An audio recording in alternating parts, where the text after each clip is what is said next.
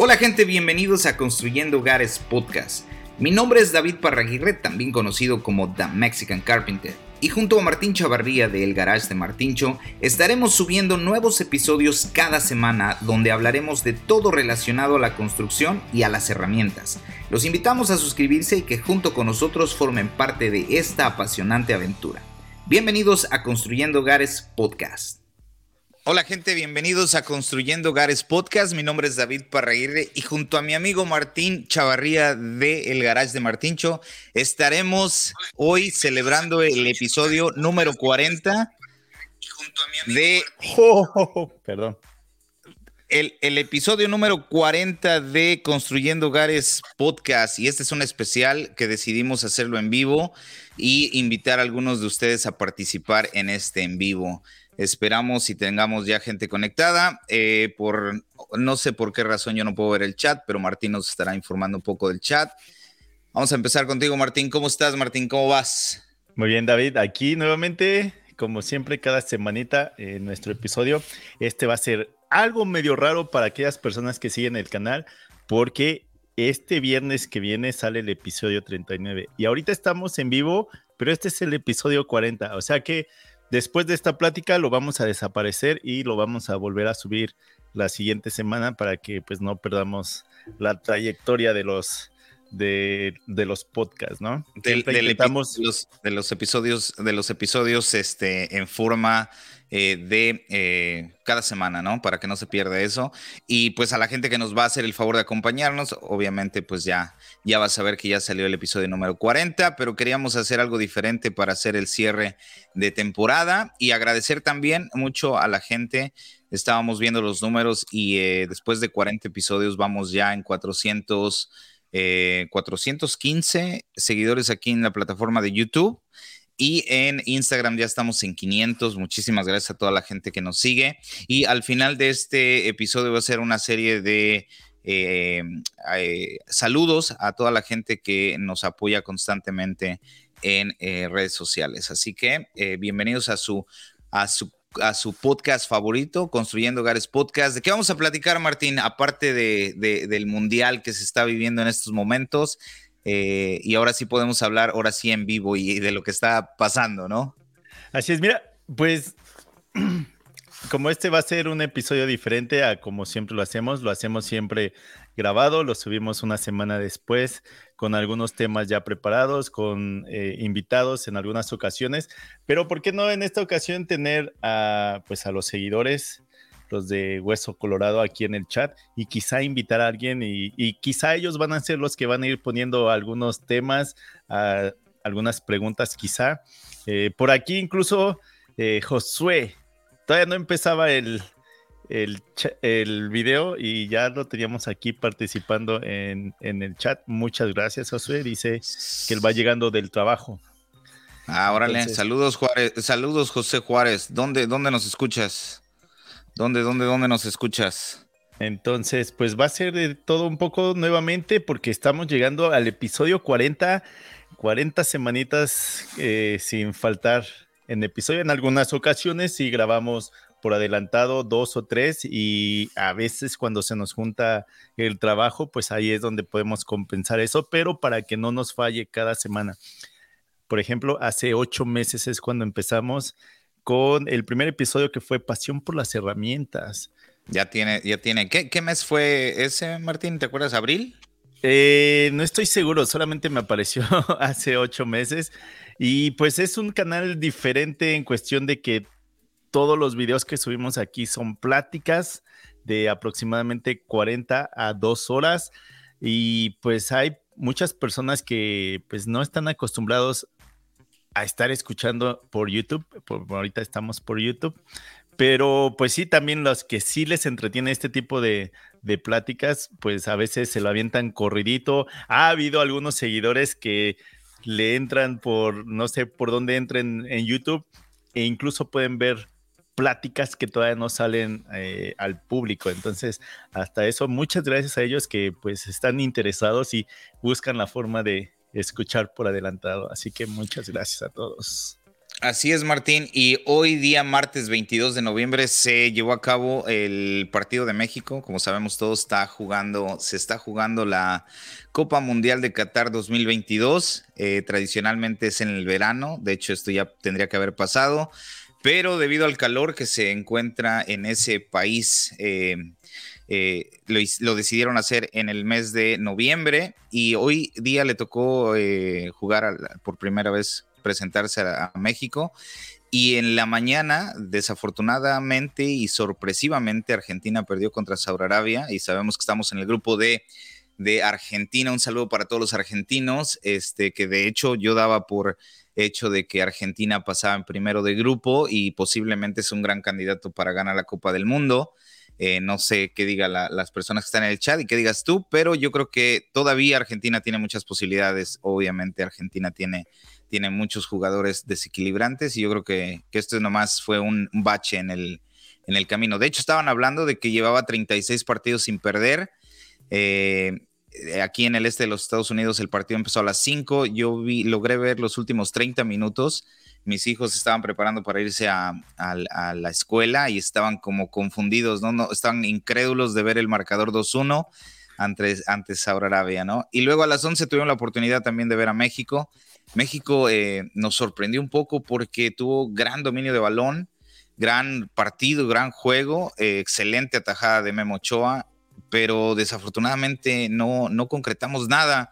Y a mi parecer era el equipo donde teníamos que asegurar el primer partido para poder ir un poco más tranquilos ante Argentina. Hoy cambia todo es que ya, ya parezco hasta, hasta reportero de, deportes. cambia todo, cambia todo en el grupo porque ahora Argentina obviamente va a querer salir a ganar en ese partido del sábado y este, pues, se le va a complicar un poco a México. Esperamos que México eh, pues ponga el pecho a las balas y, salgamos con nuestro mejor entusiasmo. Eh, me, ha, llevado la sorpresa en los videos que he estado viendo a través de redes sociales, especialmente en TikTok, que hay gran asistencia de, mexicanos en, Qatar. Eh, recordemos que Qatar ha sido el, mundial más caro de la historia. Y bueno, muchos mexicanos no dejan, a la, no dejan de seguir a la selección, eso me da mucho gusto. Me da mucho gusto igual ver eh, raza de Estados Unidos, o sea, de mexicanos que viven en Estados Unidos que decidieron ir al mundial de hecho, estaba viendo una encuesta de, los países que han comprado más este, eh, entradas al Mundial y México está en el, quinto lugar con 96 mil entradas y Estados Unidos está en el segundo lugar eh, con 200 mil entradas. Y yo digo que más de 100 mil son mexicanos de Estados Unidos, que si contaran los mexicanos que van de Estados Unidos, México se pone en segundo lugar. Y primer lugar, 956 mil, este, Qatar, obviamente es su primer mundial, no quieren perderse el mundial y son 956 mil entradas que ha comprado Qatar. ¿Cómo estamos en el chat, Martín? ¿Cómo, quién, ¿Quién nos acompaña? Muchas gracias a Eric Pérez. ¿Quién más? ¿Quién más por ahí? Que dice que, estás como comentarista que parece el perro Bermúdez.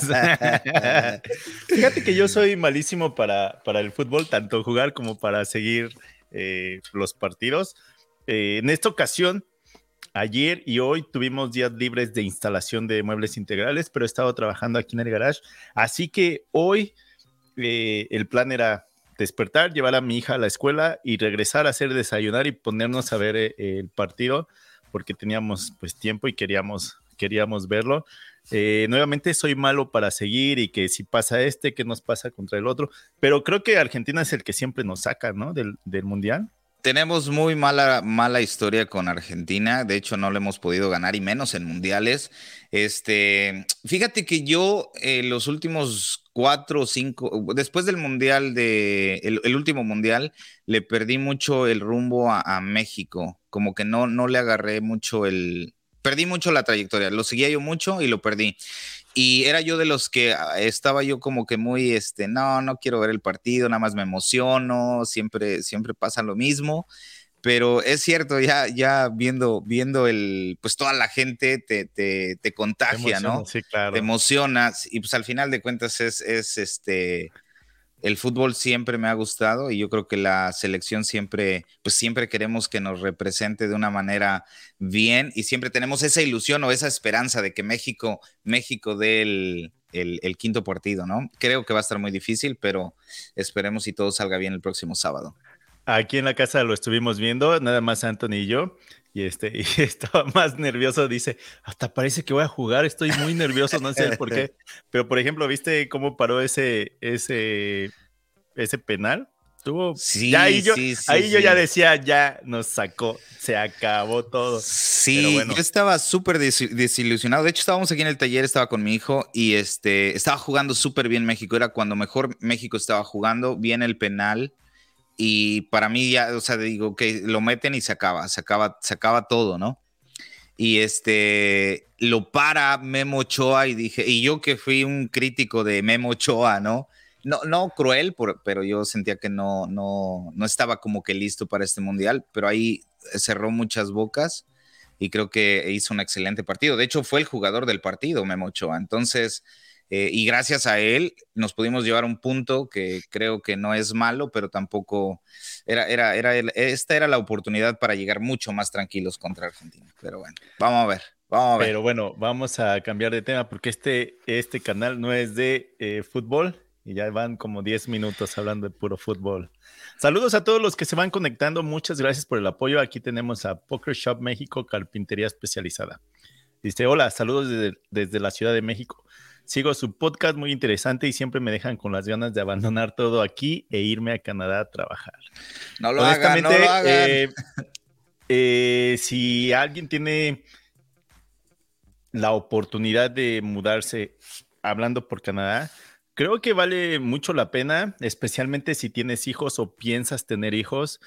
Eh, sería una buena oportunidad para ellos. Sí llega a ser a veces algo cruel el invierno aquí pero creo que sí, sí vale la pena. No es de llegar a bajar dinero de los árboles, eso no existe. Es una economía más estable, pero no es así de que vas a llegar y a la semana siguiente ya estás hecho millonario. No es así, hay que trabajar. A veces cuesta más trabajo, ya sea Estados Unidos o México. Es decir, algunas personas que dejan a su familia y tienen que trabajar en Estados Unidos o Canadá, tienen que estar enviando dinero a México, a su familia, ya sea su esposa o sus hijos, y todavía tienen que estar pagando pues renta, comidas y todo eso en este país o en, o en Estados Unidos. Entonces, a veces puede ser más difícil. Pero yo siempre lo he dicho, si tienen la oportunidad, creo que vale la pena, especialmente si tienen hijos. Órale, pues ahí está. Para toda la gente que se quiera ir eh, a Canadá, este, vámonos. Pero el frío, Martín, el frío ya empezó con todo, con toda la, con todos los poderes.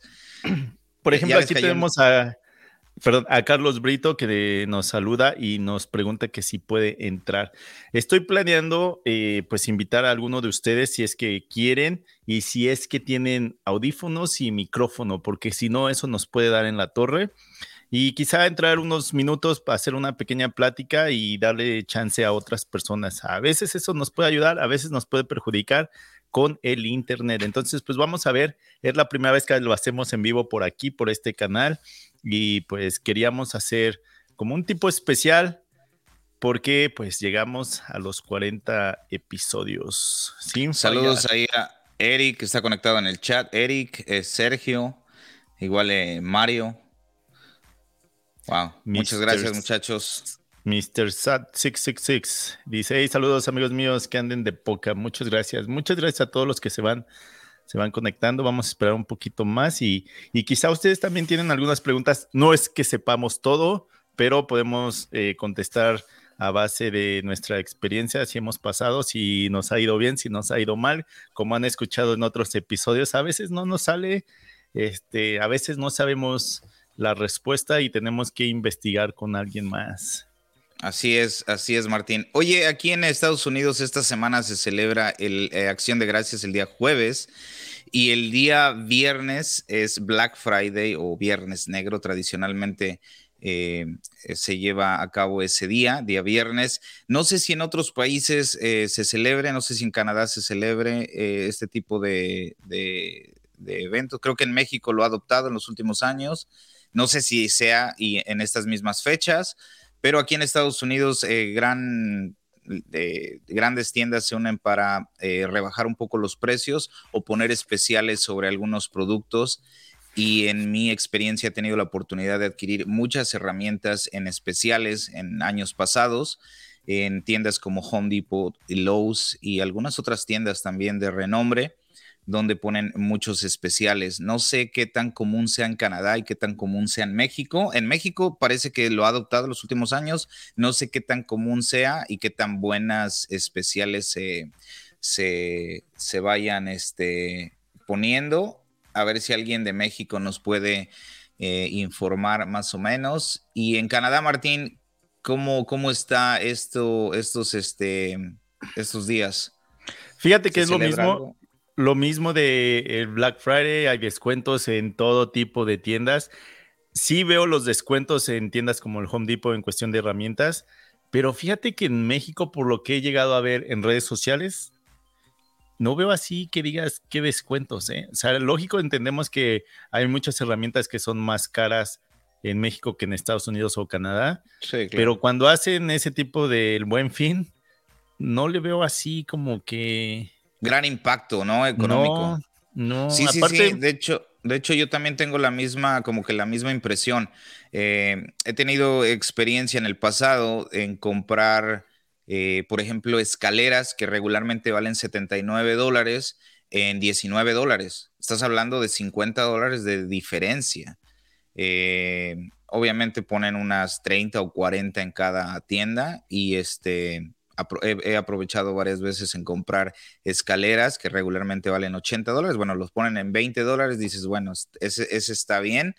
Eh, este, este año compré, se me adelantó este, el Black Friday y ahora con redes sociales y con este, la tecnología. Eh, te apenas si buscas algo en tu celular, no sé si te ha pasado, y te bombardean con un chingo de anuncios, un chingo de, de, ads, de, lo que acabas de buscar en tu buscador. Y este, estaba buscando unas cosas de Milwaukee en Home Depot y me encontré con un buen especial de la fresadora, del router, que regularmente vale 199. De hecho, está en 199 todavía, pero con la diferencia de que te dan dos baterías y el cargador. Entonces, pues te ahorras eh, las dos baterías y el cargador, ¿no? Pagas solamente el router y te dan las dos baterías y el cargador. Ese se me hizo un buen, un buen, este, un buen deal o una buena, una buena compra. Este, obviamente mi esposa no sabe que acabo de hacer eso, ¿verdad? Son enviadas por la marca, dile. Oye, pero ¿no te has dado cuenta que en algunas ocasiones a mí me ha pasado? No me acuerdo con qué marca fue. Creo, creo que fue con mi, con mi walkie. Necesitaba más baterías de, de 12 voltios y fui a comprar y tenían el paquete de una batería, paquete de dos baterías, pero había herramientas que traían cargador y baterías por el mismo precio que el de las dos baterías. Entonces a veces era de, no, mejor me llevo esta herramienta, aunque no la voy a necesitar igual y después la ando regalando, pero necesito esas baterías y me sale más, más barato. Oye, tenemos aquí a Carlos Brito, fue uno de los primeros que, que estuvo preguntando si podía entrar. Vamos a eh, invitarlo a platicar unos minutos, vamos a darle chance también a otras personas, pero nuevamente necesitaríamos que tuvieran eh, micrófono y audífonos para que el audio no nos dañe y después lo podamos subir a, redes sociales. Entonces, y también el, internet, ¿no, Martín? Por lo que tengo, a veces, tienen que tener. Sí, a veces si uno tiene mal internet, si uno tiene mal internet, nos da en la torre a los demás. Vamos a ver qué tal funciona y pues bueno, esta es la primera vez que hacemos esta transmisión por este canal. Ahí está. Carlos Brito, ¿cómo estás? Carlos bien, ¿cómo estamos? Bienvenido, bienvenido. Muchas gracias por la invitación. No nos aparece eh, en video, no sé si no quiere aparecer en video, pero no te preocupes si no. No, no tengo cámara. Ok. ¿De dónde eres, Carlos? De Colombia. Colombia. Entonces has estado siguiendo el, eh, canal. ¿En qué, ¿En qué episodio nos conociste? Eh, cuando hicieron la, el evento de Milwaukee. Ah, órale porque sigo a muchos y ahí fue donde ya seguía a Martincho, pero a David no. y ahí los conocí a los demás, que ya seguía también a Walter, a Alejo, a quién más. ¿A Mauricio? Eh, Mauricio, sí. A Mauricio. Mauricio es de Colombia. ¿De qué parte de Colombia estás, Carlos? Si usted agarra el mapa de Colombia, donde inicia. Wow. De la, la Guajira se llama. Ok, ok. ¿Y te dedicas? ¿A qué te dedicas, Carlos? Pues soy contador público y trabajo en una clínica en la parte administrativa, pero tengo varios proyectos con un amigo y, y tenía un carpintero de confianza que empezó a agarrar mañas de que con el dinero de Martincho terminaba el trabajo que yo le había mandado a hacer hace tiempo y después cuando David le pedía terminaba con él. Y así. Sí, sí, sí. Y hay un canal que le, me gustaría recomendarle que se llama Hágalo en Casa de Camilo Calle, que es un emprendedor de aquí de Colombia. Hágalo en casa. Sí, o, o Camilo Calle Carpintería que él tiene un curso bastante, o sea, de sobre carpintería en melamina.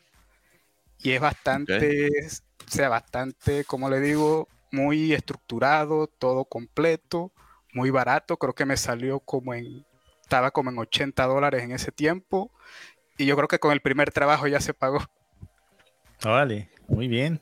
Y por ejemplo, ese, ese canal qué tanto tiempo tiene que salió. Porque esto es lo bueno, que ya están saliendo más canales de habla hispana de varios no, este, oficios. No, ellos... pero al parecer háganlo en casa, está, está, es fuerte, ¿no? Sí, aquí háganlo en Colombia, en sí. Aquí en Colombia y parte más que todo Sudamérica está fuerte, porque se apoya también con otros como Mamá Carpintera y Sí, hágalo en casa. Tiene, tiene 227 mil seguidores en Instagram. De hecho, de hecho lo sigo, ajá. Y este es Camilo Calle. Y tiene, tiene muy buen contenido. No lo sigo tan, tanto, tanto para conocer bastante su trabajo, pero sí, eh, uno de los videos que vi que estaba haciendo un arbolito para Navidad, como los que co cortas con mucha madera y haces como espiral en medio como de espiral, un... Sí. Ajá, como espiral. Ahí fue donde lo, lo, conocí. Bueno, donde vi uno de sus videos y ahí lo, lo, lo seguimos a, a, Camilo Calle. Oye, Carlos, y en cuestión de proyectos, ¿también haces proyectos de carpintería o algo así? ¿O, o por qué te llamó la atención el canal?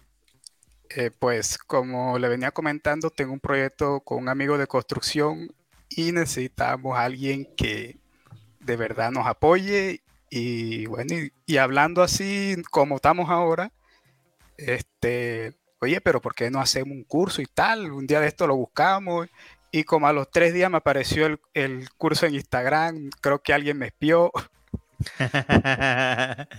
es, es, y lo vi, eh... lo miré, examiné y bueno, pasé la tarjeta y, y aquí vamos. Oye, hay que, hay que tener también cuidado con eso, porque eh, cuando yo estuve haciendo proyectos de, eh, de, resina epóxica, aquí es donde algunas personas no entienden el funcionamiento de algunos canales. Por ejemplo, yo trabajo con patrocinadores.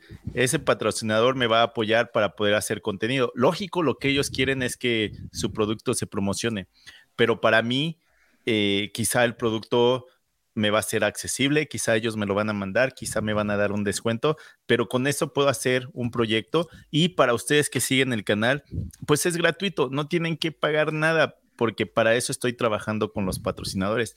Pero cuando estuve haciendo eh, tutoriales de, de resina epóxica, hubo varias personas que me mandaron mensajes diciendo, oye, yo compré tu, curso y este, y pues son los mismos videos que subes a, a, YouTube. No me parece justo que estés cobrando por eso. Y yo así de, ah, cañón. Yo no tengo ningún curso, yo nada más tengo los videos de, de YouTube. Y sí me decían, ok, checa tal, tal página, porque es, son ellos los que están vendiendo esos cursos. Y no manches, lo que hacían era, venían el curso, te mandaban links y te mandaban mis videos o videos de otros canales y era así de no manches, ese sí está cañón, porque yo soy el que se está aventando el tiempo de estar grabando, editando, hablar con los que patrocinadores. Está el dinero. Ajá. Pero no podíamos hacer nada y no ha pasado nada más conmigo, pasó con Yair en cuestión de, eh, instalación de panel de yeso y así con otros canales. Entonces a veces sí hay que, hay que poner atención. Eso es lo malo. Algunos son incluso páginas de Rusia o no sé, pero pues te bajan esos, esos videos y medio los editan y cosas así. Entonces hay que tener, tener cuidado. No digo que nada más te van a enseñar mis videos, quizás ah, tienen ahí algo de, de, teoría y pues no sé, pero, pero hay que tener cuidado con eso. No, sí, pero como te comentaba, pasé todo el día como estudiando, será porque siempre hay la como ese recelo de que puede ser una estafa, lo otro, pero no, se veía muy, o sea, como muy legal todo y, hasta ahora bien. Sí, sí, sí. Muy bien. Carlos, muchas gracias por, por estar atento al, al, canal. Ojalá ya te hayas aventado todos los episodios porque vamos a hacer preguntas al final de, del video. muchas gracias. Vamos a darle la oportunidad a alguien más también de que se conecte. ¿Alguna otra pregunta que tengas? No, no, gracias a ustedes por el espacio. No, gracias. Muchas gracias, Carlos. Saludos. Bueno, que estemos Muchas gracias.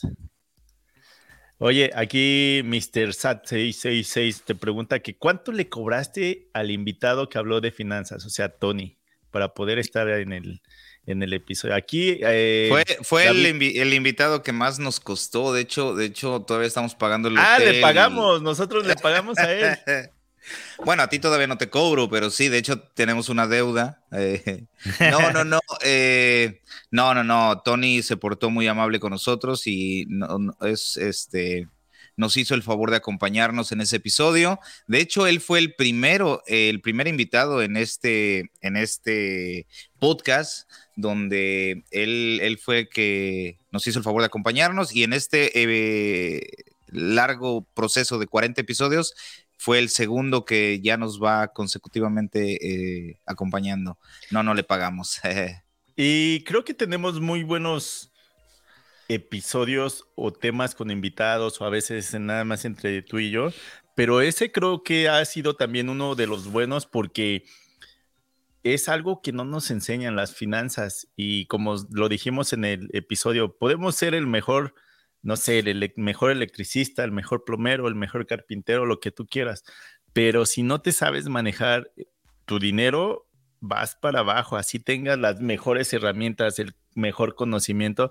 Y ahí también yo lo dije, yo no soy nadie para estar dando tips de eso, pero sí he pasado por eso donde a veces sí hago cuentas y digo, no manches, tengo que mejorar en en finanzas porque así nada más voy para abajo. Sí, definitivamente es importante. La cuestión administrativa en un negocio definitivamente es crucial. Eh, muchas veces, si no tienes el conocimiento, siempre es, eh, es este, bueno buscar ayuda de un buen contador, de alguien que te ayude a llevar tus gastos.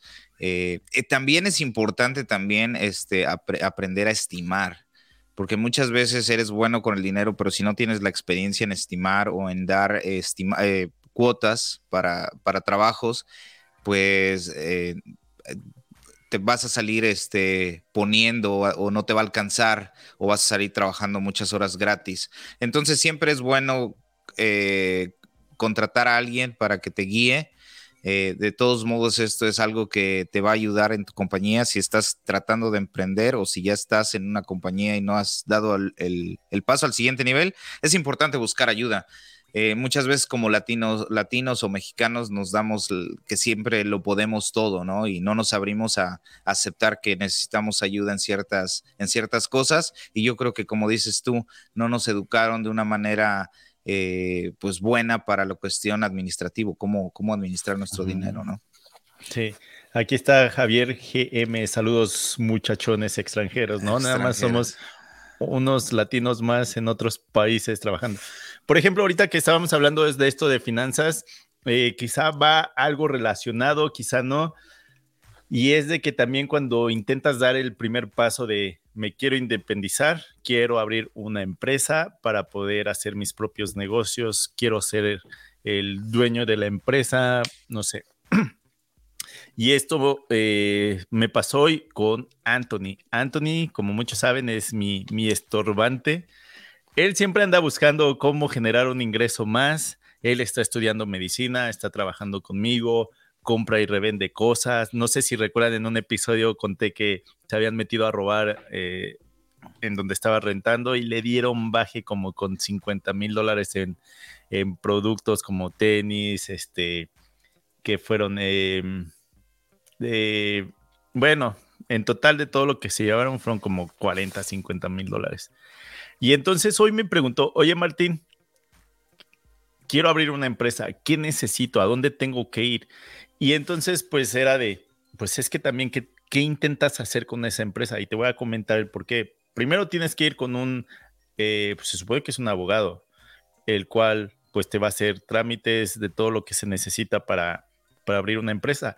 Y cada, al menos estoy hablando por Canadá, no sé cómo funciona en otros países, eh, cada, cada año le tengo que pagar a ese contador para que siga teniendo la empresa funcionando con el que el gobierno esté, pues que se dé cuenta que esa empresa sigue trabajando y todo y tan solo con él me cuesta como 300, 350 dólares canadienses cada año. Después de ahí le comenté, ok, y después ya hiciste ese trámite con él. Tienes que ir a hacer un trámite con el banco porque necesita esa empresa tener eh, una cuenta donde va a entrar y dónde va a salir el dinero. Entonces tienes que hacer trámite. Quizá con ellos no te va a costar al momento, quizá te van a estar cobrando un fee cada mes no sé cuánto, pero ahí también hay algo de dinero que se va a ir. y después, ¿qué piensas hacer con esa empresa? ¿Piensas, vamos a decir, construcción? ¿Necesitas hacer algo de construcción? A mí no me dejan entrar a, ningún, a ninguna casa o departamento, al menos que tenga un seguro. Y ahí va a depender de qué es lo que estés haciendo, qué tan probable tienes que vayas a usar ese seguro, porque no es lo mismo instalar un mueble integral a estar instalando líneas de gas. Entonces una va a ser más cara que otra porque va a estar como más propenso a que algo fuera a pasar, ¿no? Y le digo, tan solo ese a mí este año me subió porque me cambié de, taller, porque tuve que subir el, la póliza. la póliza para que me cubriera más, más cosas.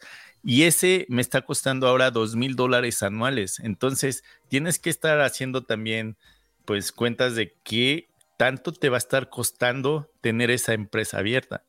Ahora, eh, no tengo tiempo para estar haciendo lo de contabilidad. Prefiero ahí contratar a, a la bookkeeper. Y ella me cobra por hora, que son creo que 40 dólares por hora pero como soy una empresa muy pequeña y son muy pocas cosas, ella a veces me manda un invoice cada dos, cada tres meses y pueden ser de 400 a 800 dólares dependiendo de lo que se haya hecho. Entonces ahí ya tengo otro, otro gasto más. Y después tengo al contador, que ese es anual, y ese contador me cobra 2.500 dólares aproximadamente al año eh, por hacer todos los trámites con el gobierno, todo, todo lo que se necesita de, impuestos y todo eso. Le digo, entonces, la empresa todavía no está trabajando, pero yo ya tengo todos esos gastos que igual son por año, quizás son cada tres meses. Luego, ¿qué vas a hacer con, con esa empresa? Vas a recolectar. Aquí es GST y PST, que son eh, impuestos de provincia o los impuestos de todo, de todo el país. Entonces, por lo que yo hago, nada más colecto uno. Entonces, cada tres meses tengo que estar eh, pagando de acuerdo a lo que haya hecho o lo que haya generado. Entonces, son muchas, muchos pagos que, bueno, quizá ese, ese, ese impuesto vamos a quitarlo, pero antes de eso ya le había explicado todos los pagos que tengo, esté funcionando la empresa o no esté funcionando, si esté enfermo o no esté enfermo, porque en este caso es de, si yo estoy enfermo y dejo de trabajar, no estoy generando nada, al menos que sea un trabajo en el cual diga, ok, aquí en este lo puedo, mandar a Anthony solo y sé que va a poder sin problema, ¿no? Entonces, vamos a decir, si no lo tuviera conmigo ahorita, es de, esté enfermo o no esté enfermo, esté trabajando o no esté trabajando, ahí ya tengo muchos gastos que pues tengo que, estar pagando. Entonces, a veces, cuando le dices eso a una persona, a veces piensan que lo que quieren es ponerle el pie y de que no, pues no empieces tu empresa porque, pues, ¿por qué? ¿No? Y no, pues al menos nosotros aquí en, en el canal y creo que en la vida normal, pues intentamos explicar las cosas, porque también sería algo que a nosotros nos hubiera gustado que alguien nos estuviera diciendo, oye, mira, solo para que sepas, esto va a pasar cuando tengas una empresa, esto puede pasar para que te vayas preparando, ¿no crees? Sí, sí, definitivamente. De hecho, de hecho, igual, la primera vez que abrí una empresa fue como en el 99 y este, pues todos esos, ese proceso que acabas de explicar no lo sabía hasta que fuimos y nos sentamos con alguien que nos explicó paso por paso cada procedimiento, ¿no? Abrir una, una corporación o una LLC, eh, eh, qué tipo de aseguranzas estábamos eh, obligados a tener o éramos, teníamos que tener para poder trabajar en lo que íbamos a hacer, quién nos iba a hacer nuestros impuestos, quién nos iba a llevar la contabilidad, quién iba a hacer los cheques, todo eso genera gastos, ¿no? Y al principio es como difícil porque no estás acostumbrado a eso, tú piensas de que pues tú nada más ves que tu jefe llega y te da los cheques y, te hizo firmar un papel de aplicación al inicio de tu, de tu, eh, de, cuando empezaste a trabajar con ellos, pero no sabes realmente qué está detrás de todas esas empresas, ¿no? Estaba leyendo un artículo que aquí en el 90%, 92% de las compañías establecidas en Estados Unidos eh, son solamente una persona, o sea, una, una persona es self-employed. Entonces, el 8% son compañías establecidas que tienen muchísimos trabajadores, que tienen un sistema estructural de administración, de contabilidad, pero realmente el 92% de todas las compañías establecidas aquí en Estados Unidos son compañías que las llevan una sola persona. Entonces, este, ahí te da, o sea, te da en números, dices, wow, o sea, no nada más soy yo, como yo hay miles de personas a mi alrededor que sí tienen sus compañías, pero que son personas que solamente o trabajan de casa o eh, están este, haciendo playeras e imprimiendo playeras en su propia casa y están vendiendo, o sea, son empresas muy pequeñas. Y también el número, se me olvidó el número de empresas que fracasan en el primer año por no llevar realmente una contabilidad, de no tener las aseguranzas necesarias, eh, de no pagar los impuestos a tiempo. O sea, genera una, cuando quieres empezar o emprender algo y te platican todo esto, te da como que, güey, no quiero empezar una empresa eh, por todas estas cosas, ¿no? Pero si te tomas tu tiempo y, la, y haces paso por paso lo que te toca hacer, este, te vas dando cuenta de que una vez que tienes las aseguranzas, que tienes los permisos, que tienes las licencias, que tienes la cuenta en el banco, todo eso como que va comenzando a abrir, abrir puertas, ¿no? Y, este, y es como comienzas a crecer. Entonces invitas a trabajar a personas que saben. Si no tienes conocimiento en administración, bueno, va, contratas a alguien que te ayude y todo eso cuesta dinero, pero al final de cuentas beneficias el negocio que tú estás tratando de emprender, ¿no?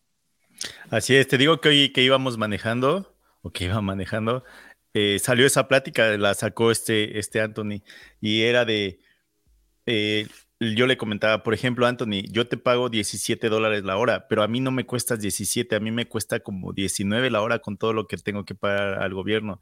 Y después, al fin del mes, todavía tengo que pagar eh, más impuestos y que el, el de pensión tengo que pagar, son varios pagos y entonces ya no son 19, ya, ya es más y, es así de, o sea, tienes que entender que también tener una empresa no es nada más de ah, saber pues, qué pasa, ¿no? Porque pues al final del año vas a tener ahí pagos. Y le comentaba que en el 2008 es cuando yo abrí mi empresa, pero yo estaba trabajando en Capela, que era la empresa que me enseñó a hacer todo lo de mobiliario y todo eso. Y cuando la abro, porque íbamos a hacer un proyecto con mis suegros donde se compró un departamento, lo arreglamos y se vendió.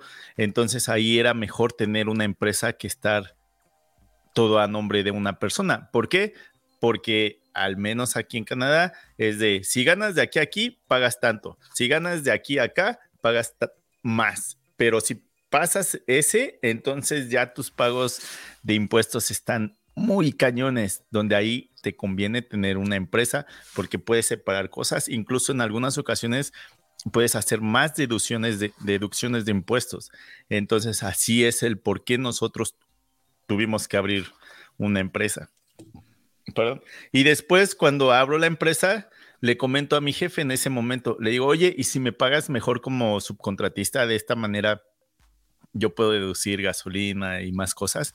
Y me dice, no, es que no podemos hacer eso porque tú estás trabajando bajo el techo de la empresa y ya al estar dentro de la empresa, eh, o sea, en el taller, entran reglas. Por ejemplo, eh, si te llega a pasar algo, entonces el seguro nos podemos meter en un pedote porque tú me podrías demandar, pero entonces tú estás trabajando como subcontratista, pero estás dentro. Entonces era un relajo donde era de no te podemos pagar como subcontratista, que incluso a ellos les convendría pagarme como subcontratista, pero por estar trabajando dentro del taller no se podía. ¿Por qué? Porque a veces es mejor pagarle a alguien como un subcontratista porque nos brincamos todo eso de que, ok, le voy a pagar 17 dólares la hora, pero a mí me salen 19 y luego tengo que pagar eh, el pensión y tengo que pagar esto y tengo que pagar el otro. Entonces, al final, en algunas ocasiones nos conviene decir, te pago como subcontratista y, por ejemplo, hacemos tal trabajo, te pago, no sé, mil dólares y tú te haces cargo de tus impuestos, te haces cargo de tu, eh, de tu pensión, te haces cargo de tu seguro, puedes hacer deducciones, pero así a veces conviene también. Entonces ahí todo va a depender de qué es lo que quieras hacer con esa empresa. Sí, aparte hay que tener cuidado, por ejemplo, aquí en Estados Unidos se paga con 10.99 para no tener a alguien dentro de la nómina, pero eso te quita beneficios ah, eh, en cuestión de cuando hay este eh, ayuda del gobierno, por ejemplo, y no tienes personal trabajando y solamente has pagado con 10.99, entonces se te perjudica porque no te dan el, el mismo apoyo por así decirlo, ¿no? Entonces hay que tener un poco de cuidado también con, con eso. Y aparte no tiene los mismos beneficios como empresa. Entonces, este, sí hay que tener cuidado con eso. Mejor hay que tener a alguien en la nómina siempre. Por ejemplo, eh, por ejemplo, tener a alguien en la nómina. Ahora que pasó lo del COVID, cuando empezó, aquí en Canadá, nuevamente estoy hablando porque estoy aquí, no sé en otros países si, si fue lo mismo. Canadá dijo, no salgan de sus casas. Nosotros los vamos a, apoyar para intentar que no se propague tanto el, eh, el COVID. Y entonces, pues muchas personas decían, pero entonces, ¿qué nos vas a apoyar cómo? No, pues les vamos a dar dinero para que ustedes se queden en casa y no tengan que ir a trabajar. Y algunas personas ganaban más dinero quedándose en su casa que si se hubieran ido a trabajar. Entonces hubo quien tomó ventaja del gobierno y quienes sí la necesitaban. Y por ejemplo, con empresas, el gobierno dijo, ¿saben qué?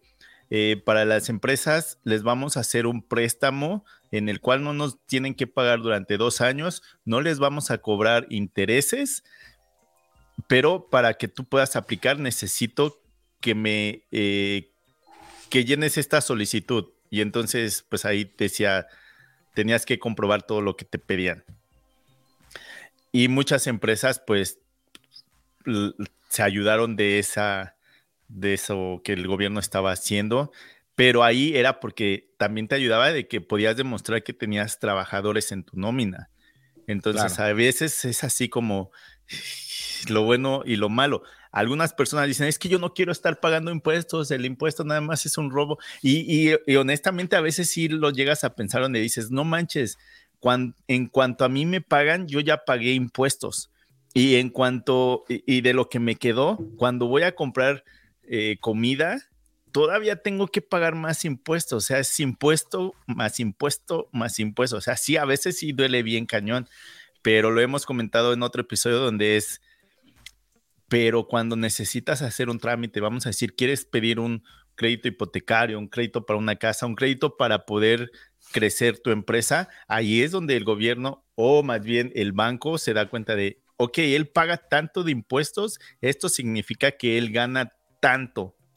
¿Aplica? Claro que sí, porque nos está demostrando que está generando un buen Claro, tiene personas contratadas. Les eh, quería recomendar, ya que estamos hablando sobre este, estos temas, quería recomendarles a Laurelena Martínez. Ella es una consultora de negocios e impuestos para todas las personas que se encuentran en Estados Unidos. Ella este, tiene su oficina de consultoría en todo Estados Unidos y además tiene mucha experiencia en el negocio. Entonces, quería recomendárselas para las personas que están en Estados Unidos, cómo establecer tu compañía, cómo abrir tu compañía y lo más importante, cómo llevar eh, tus impuestos. Así que Laura Elena Martínez, búsquela en redes sociales.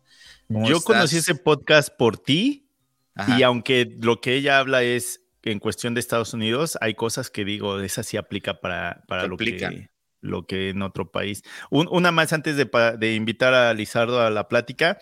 Eh, los que nos están viendo ahorita en vivo es de que el siguiente episodio que viene, el 39, el que sale este viernes, eh, tuvimos de invitada a Diana Barraza, la cual fue una plática muy interesante porque ahí ella nos estaba explicando que su empresa le está yendo muy bien, pero no tiene trabajadores en nómina. Ajá, claro. Entonces, sí, sí está, este, y muy interesante esa plática, así que no se la pierdan. El próximo viernes. ¿Cómo estás, Lizardo? Un chingo de tiempo que no te veía. Aquí llegando del trabajo. ¿Cómo les, cómo les fue? Pues ya, ya terminamos por fin eso, ya dejamos todo como si nada hubiera pasado. para, para toda la gente que nos está viendo, Lizardo de A Builders World eh, es mi primo y trabajamos juntos. Eh, el día de ayer estuvimos hasta tarde igual para variar un poco en el, en el penthouse, en el, trabajo que estábamos trabajando ahí en DC. Y este, igual, ¿hasta qué hora nos fuimos de ahí? ¿Siete y media, ocho de la noche? Sí, eran casi las ocho. Sí, de, todos modos te vamos a pagar hasta las cuatro, o sea, igual, igual. sí, así, como así, así como nos lo dijo este, este Tony, ¿no? De que ellos están tienen sus salarios, ellos tienen cuatro horas, trabajan diez horas.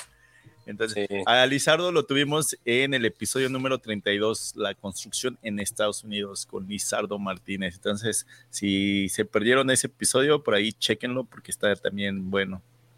Así es, así es, recomendado. Oye, Lizardo, y este, platícanos entonces un poco de, de tus herramientas. Eh, Lizardo, em, hemos estado compartiendo herramientas, pero em, eh, eh, él es un poco descuidado con sus herramientas y ayer platicábamos sobre eso al final del trabajo y este, él ya ha comprado muchas herramientas y por no tenerles el cuidado necesario, a veces se da cuenta de que, oye, yo ya tenía esa herramienta, ahora ya no la tengo, tengo que ir a comprar una.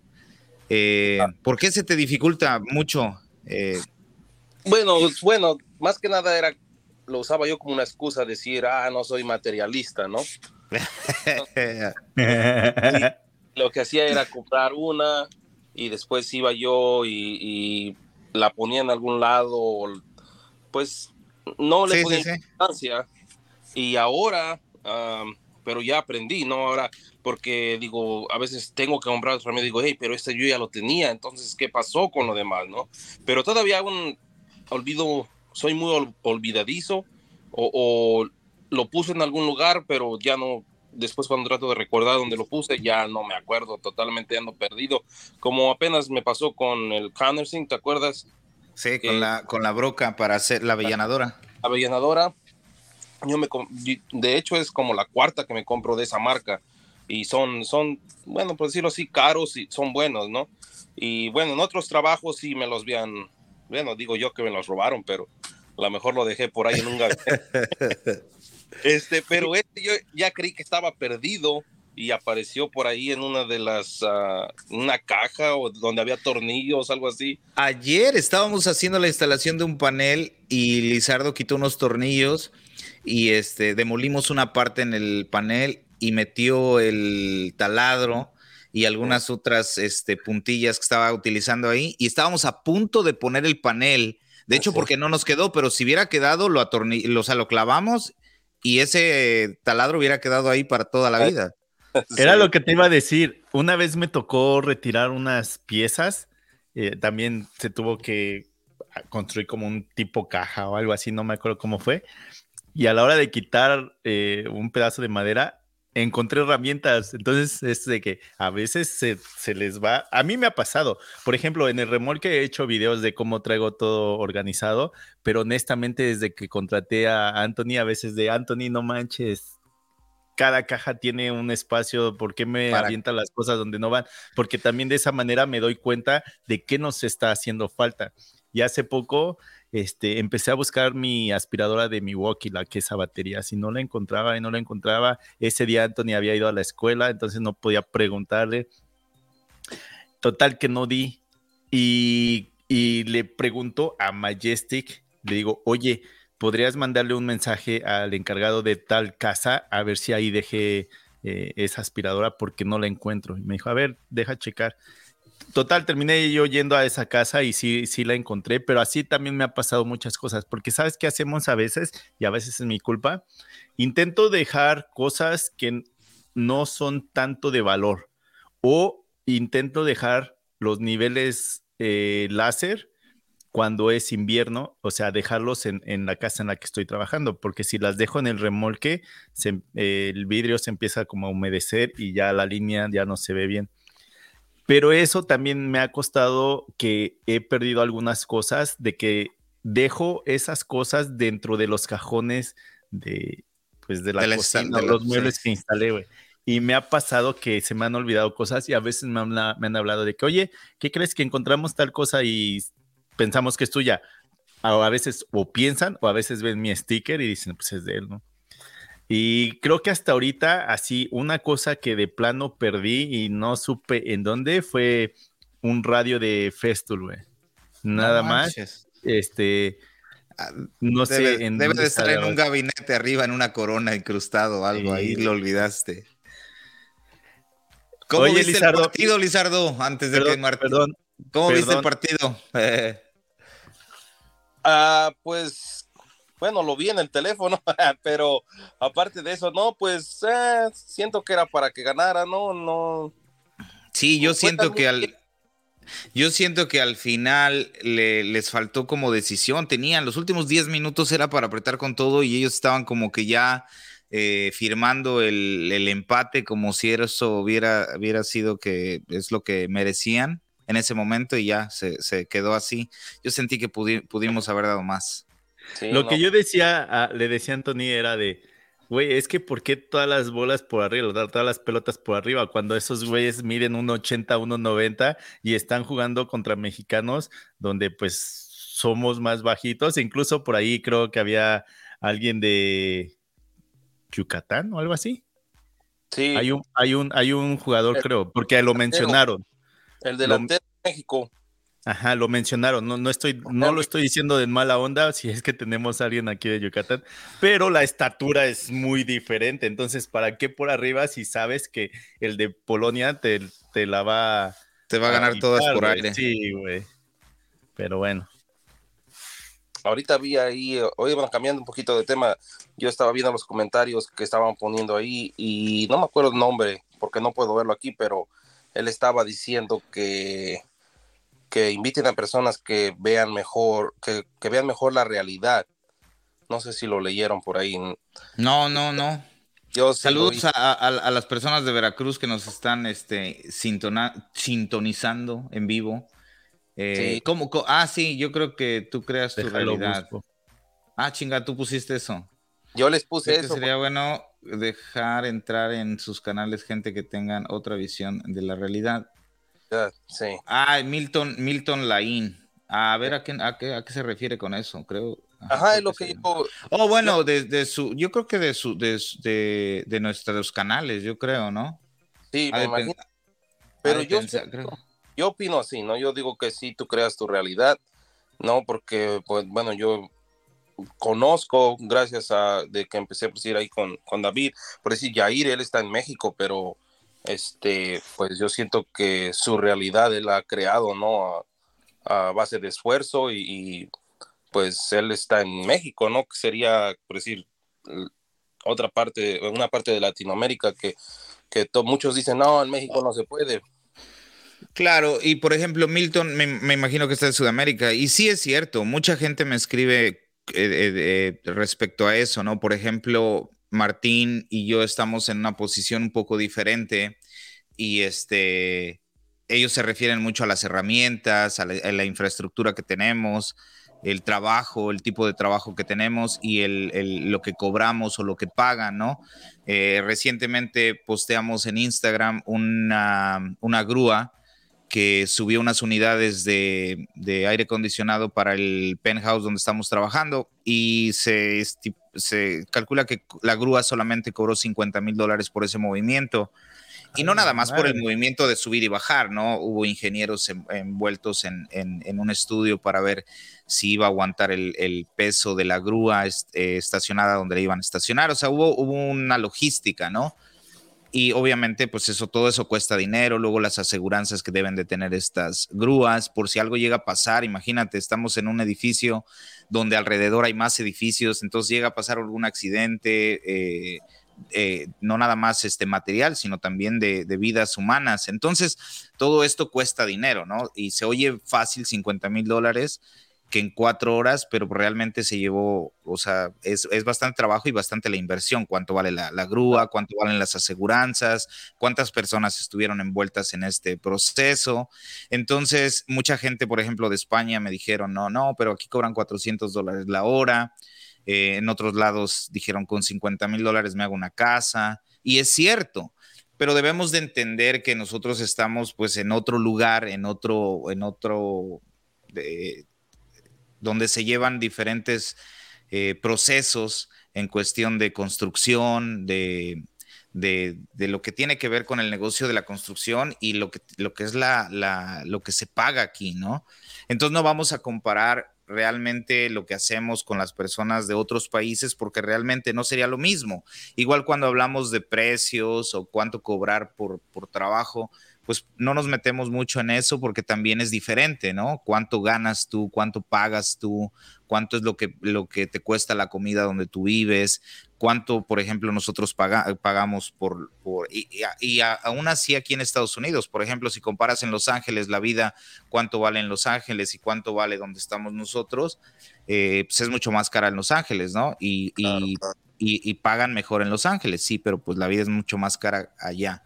Entonces me imagino que en Sudamérica, pues obviamente también es mucho más barato el trabajo, pero también la vida es un poco más cómoda, por así decirlo, aunque hay mucha gente que realmente no le alcanza con lo que, con lo que gana, ¿no? Y eso no quiere decir que esté bien.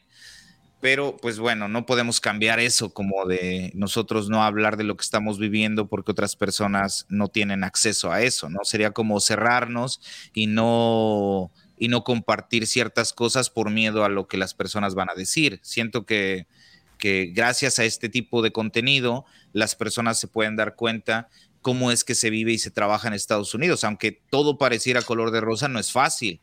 Lizardo hoy se levantó temprano, a las 5 de la mañana, son las 7, 8 de la noche, y tuvo que terminar ese trabajo. Entonces es una vida casi siempre así y hay hasta memes, ¿no? En TikTok de que los, las personas que vivimos en Estados Unidos los domingos los utilizamos para ir a jugar un rato la pelota en el parque y lavar la ropa y el lunes otra vez a trabajar. Y eso es cierto, ¿no? Y en, en nuestros países, en Sudamérica, Latinoamérica o México, nos damos cuenta cómo el tiempo nos alcanza para, para muchas cosas, ir a ver a la tía, comer con el primo, ir a una fiesta. Y aquí en Estados Unidos, o sea, fiestas, o sea, solamente Navidad, Año Nuevo, y de ahí todo el año, la verdad es, es trabajo, o sea, es trabajo de verdad. Entonces, no es tan fácil. Eh, yo creo que siempre uno tiene que valorar mucho en lo que está, hacer lo mejor que, que uno puede con lo que tiene y, y, pues gracias a este tipo de contenido que, que les brindamos, pues se pueden dar cuenta de que, de que hay, otro, hay otro tipo de vida. Por ejemplo, lo hemos platicado en varias ocasiones donde hablamos acerca de eh, de especializarte en algo. Pero también en ese contenido hemos dicho, entendemos que en otros países no se puede hacer eso porque pues ah. si nada más estás haciendo, vamos a decir, instalación de muebles integrales, pero no sale más trabajo, pues lógico tienes que buscar algo más porque pues necesitas generar un ingreso y, llevar la comida a la casa. O sea, también nos ponemos de ese lado, venimos de, de un país donde entendemos que la economía no es nada buena y pues sí, intentamos eh, pues motivar más bien y que se den cuenta también cómo se trabaja aquí, cómo se trabaja allá y quizá modificar un poco las cosas, ya sea si en un video me estás viendo eh, construyendo un mueble, quizá eh, tú vas a tener que modificar la forma de la construcción porque quizá vives cerca de la costa o la tienes que modificar porque quizá necesitas o tienes otras herramientas.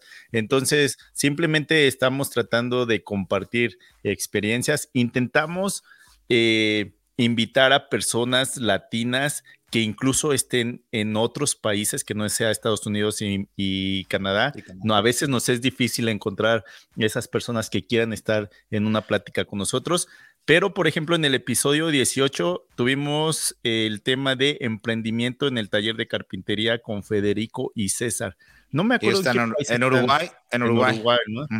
Donde, donde ellos. Este comentario en Uruguay. Yo me sí. ver este este episodio que estás hablando de ellos, que nomás un día, ellos tenían creo que un negocio de... Eran este... Se dedican al transporte vehicular, de transporte público. Y decidieron aventarse a hacer su taller de, carpintería y, la están haciendo, ¿no? y con una maquinaria que dice, a la madre, ni yo las tengo acá. Eh, ahorita en el chat incluso puse un link. Hace poco di con una, con una página de, de, de YouTube donde pusieron un video hace poco. Eh, chin, ¿dónde está? Ah, aquí lo tengo. Se llama. Ah, ah espérenme, espérenme, espérenme. Bueno, eh, Milton, no, no, no era crítica, Lizardo, lo que estaba haciendo Milton. Milton solamente quería proponer como una conversación en realidades de personas, no, nada más de lo que hacemos en la construcción, sino de otras personas, ¿no? Yo creo que como compartir historias de, otras personas, ¿qué es lo que hacemos, no? Prácticamente. No, dice, hola, es, no es crítica, dice, él vive en Uruguay, este, y no, no era, se refería a que mostraran nosotros eh, no nada más lo que mostramos nosotros, sino que hablar con otras personas que presenten otras realidades. Es lo que, es lo que hacemos. Quizás Milton no tiene mucha, mucha, pero es lo que hacemos. Tratamos, ajá.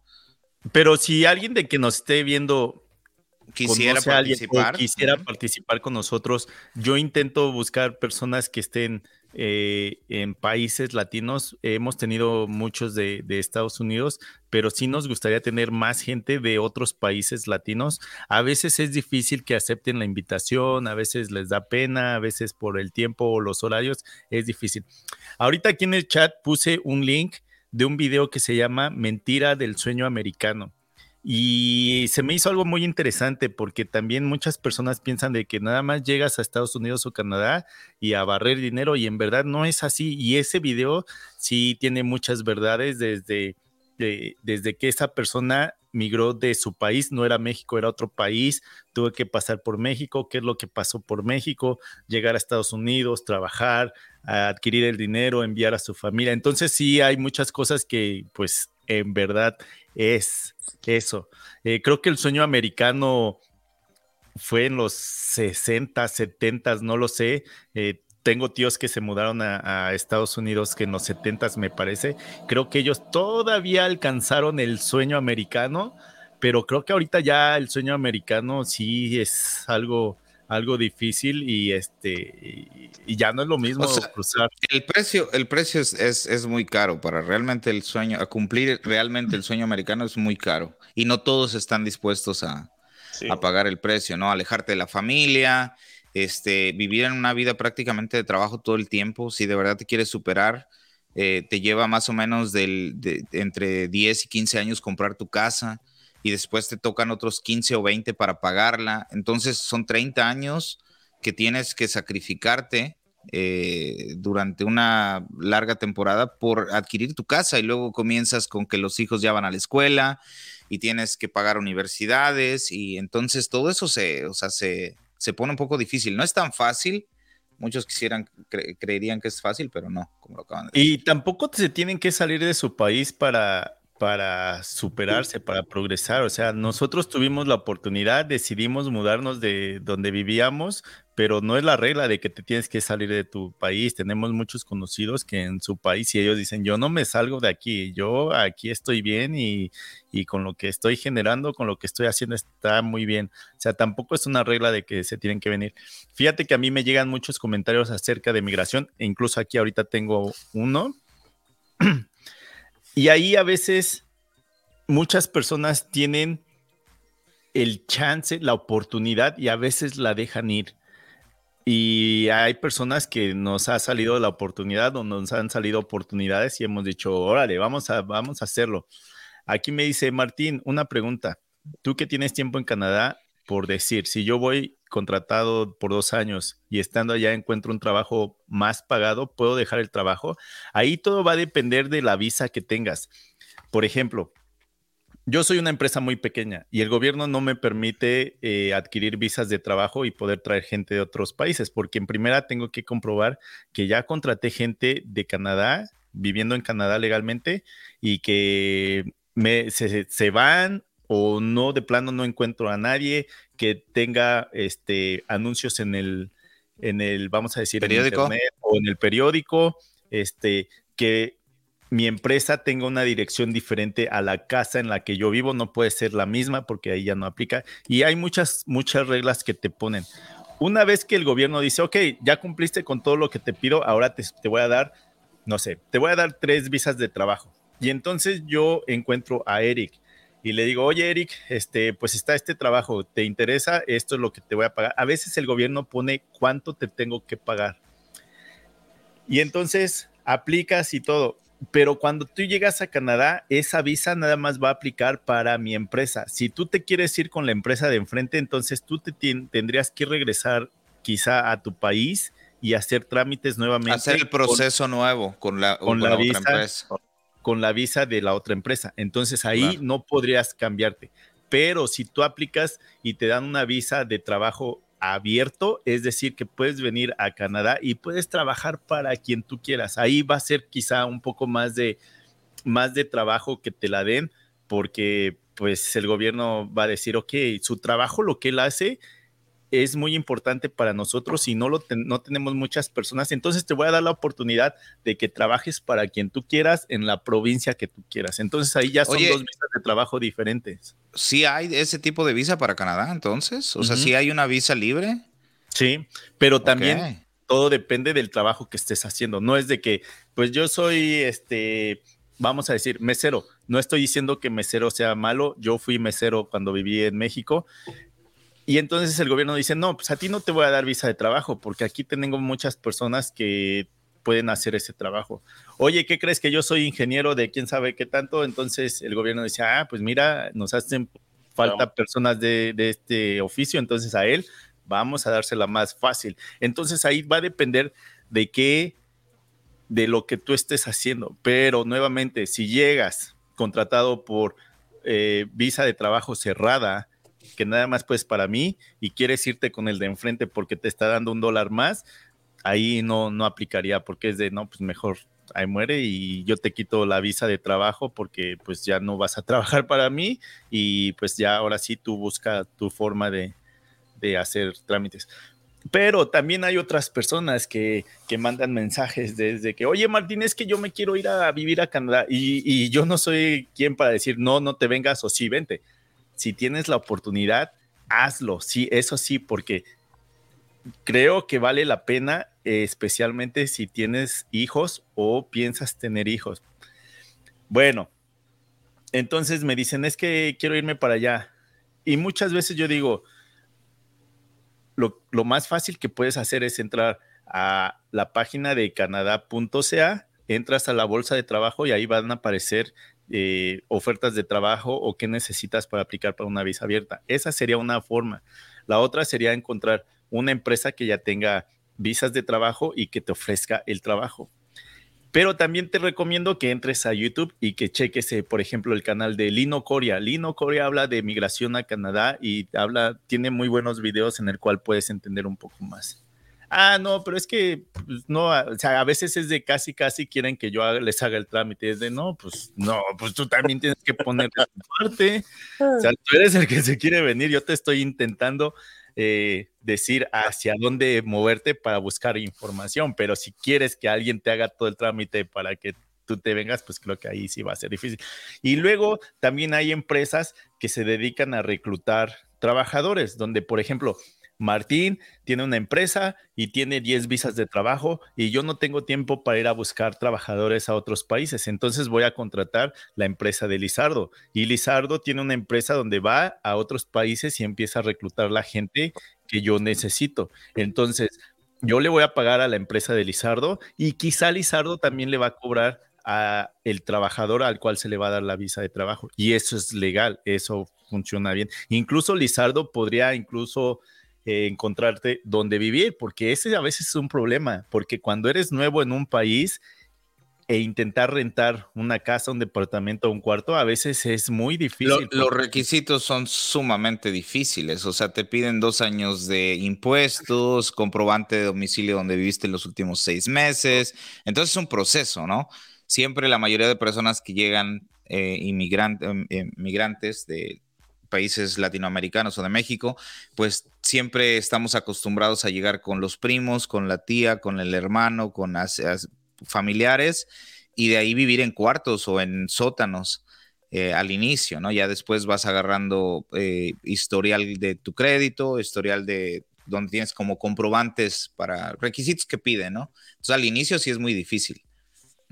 Entonces, pues sí, hay, mucha información en redes sociales, en internet, en canales. Por ejemplo, está este Raúl Diego Saúl Reina, donde también tiene muchos videos relacionados a migración a Canadá. Ahora ya casi no sube tanto de migración a Canadá porque ahora tiene una empresa. Y ahí, eh, eh, por la última plática que tuve con él, eh, era así como que ahora por, por esa empresa es difícil para él hablar acerca de migración porque hay como unas reglas que le impone Canadá cuando ya eres especialista o estás dando un servicio relacionado a migración.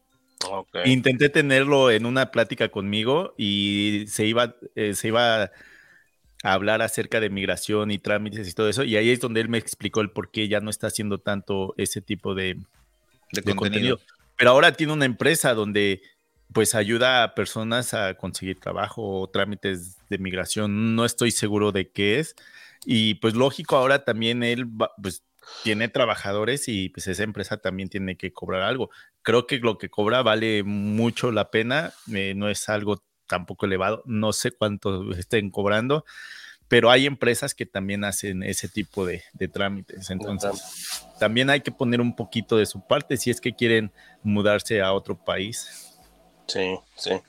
Pues aquí, aquí hubo un tiempo que sí se podía hacer, porque yo me acuerdo que en Cambridge, ¿no? Venían muchas personas a trabajar en, el cangrejo, pero la verdad no sé bien cómo era eso, ese proceso. Creo que todavía existe, Liz. todavía, hay mucha gente que viene con visas de trabajo. No sé, eh, apenas acaban de anunciar, creo que ahora se van a dar 40 mil visas oh, nuevas de trabajos temporales. Ajá. Entonces, este, igual, pero lo que preguntaba la persona que te preguntó hace un rato, si no puedes dejar de trabajar porque alguien te ofreció un trabajo mejor. No, tienes que cumplir el contrato, terminar el contrato con la persona o te, o te van a banear, ¿no? Te van a, te van a poner como. Ajá, tienes el último. El eh, contrato lo, lo dejas y este, regresas a tu país y tramitas la, la visa con la otra compañía, ¿no?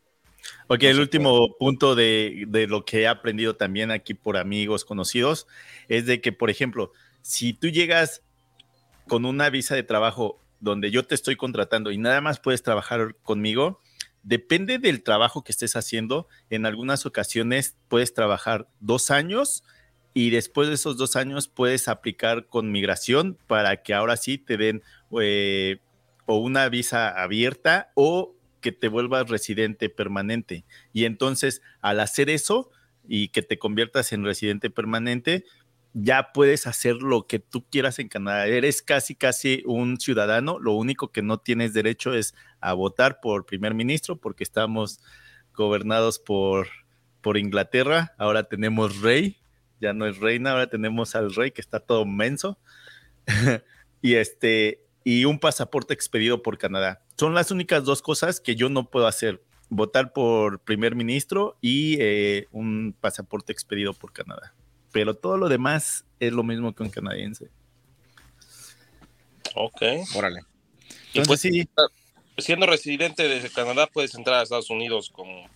No, eres residente de Canadá, pero no eres ciudadano de Canadá. Oh. Si eres ciudadano de Canadá, entonces sí puedes entrar a Estados Unidos sin necesidad de, un- de una visa. de una visa. Yo por ser este residente permanente, pero sigo siendo mexicano, entonces sí necesito una visa para entrar a Estados Unidos. Déjate cuento una.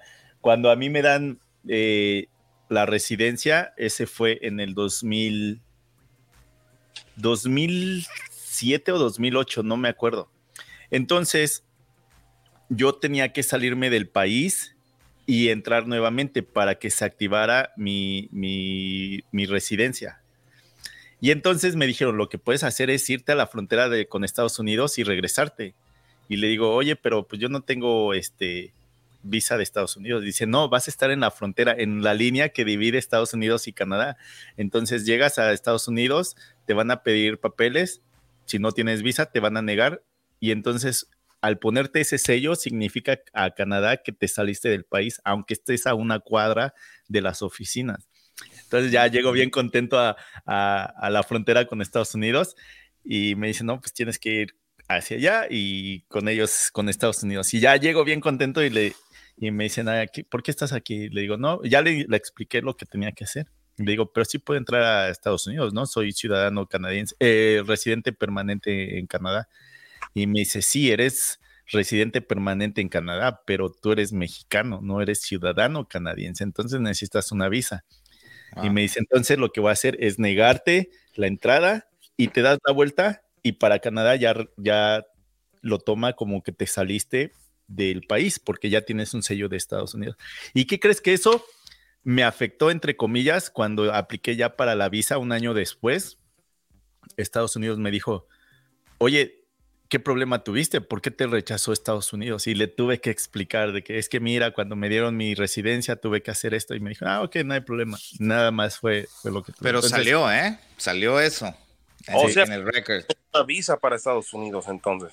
Sí, necesito eh, la visa para entrar a, por ejemplo, cuando voy con mis hijos eh, o con mi esposa, este, pues soy el único que tiene que mostrar la visa y ya ellos, ¿no? Pues ellos son canadienses, entonces ellos pueden entrar y salir Pero, sin ¿Qué tan difícil o qué tan estrictos son para darte esa visa cuando... ¿Qué crees? Ok, cuando yo vivía en la Ciudad de México, yo tenía como 17 años, apliqué para la visa de Estados Unidos, no les comprobaba nada, yo iba para que me dejaran entrar y quizá quedarme en Estados Unidos y me la negaron, me dijeron, güey, no compruebas nada, estás estudiando, eh, vives con tus Vives con papás, tus papás. no tienes trabajo, no compruebas nada, tú no eres elegible para la visa. ¿Y qué crees que hace poco me, me enteré que en la visa de Estados Unidos, abajo de tu foto vienen unas estrellas. Dependiendo cuántas estrellas tienes, significa qué tan probable eres de quedarte en Estados Unidos, eh, o sea, que nada más quieres entrar. Y si tienes una estrella, significa que no hay posibilidad de que, o sea, no tienes el porqué de hacer eso. Si tienes dos es de más o menos, y si tienes tres, te checan bien para poder entrar. Pero bueno. Ok, entonces en el, cuando tenía 17 me la negaron. Cuando me mudo a Canadá, me dan papeles de migración, trabajo un año legalmente y entonces aplico para la visa de Estados Unidos. Y entonces en México, para aplicar una visa de Estados Unidos, pues tienes que ir a las oficinas y no manches, casi casi te desvisten para poder entrar y pasas por retenes y retenes y retenes y el que está, el agente aduanal ahí, eh, o cómo se le llama, no me acuerdo cómo se le llama, no manches, ese güey se siente dueño de Estados Unidos y bien, bien mala onda en la Ciudad de México. Me han dicho que en otros estados son diferentes, pero en la Ciudad de México son muy, muy estrictos. Entonces, pues yo traía, traía esa idea porque me había pasado. Entonces, estando en Canadá, tuve que ir a Vancouver a hacer esa, ese trámite con, con Estados Unidos y nada que ver con los de México, con los agentes aduanales de México. Eh, no son agentes aduanales, son, bueno, con ellos. Y ya, ¿no? Y me dicen, este, ya les expliqué que necesitaba la visa para ir a turistear y este y me dicen, "Oye, aquí en la computadora me apareces que Canadá te, te negó." No, pues ya le expliqué, ¿no? Lo de la, la de la residencia permanente. Y me dice, pero también me aparece que ya te negamos una vez la visa. No, pues es que cuando tenía 17 años apliqué, o sea, todo el historial está ahí, güey. Ya. ya me dijeron, ok. Y ya me preguntaron, este, ¿cuánto llevas en Canadá? ¿En qué trabajas? ¿Cuánto ganas? Y me dijeron, ¿y a dónde piensas ir a Estados Unidos? Ya les dije, no me acuerdo qué había dicho.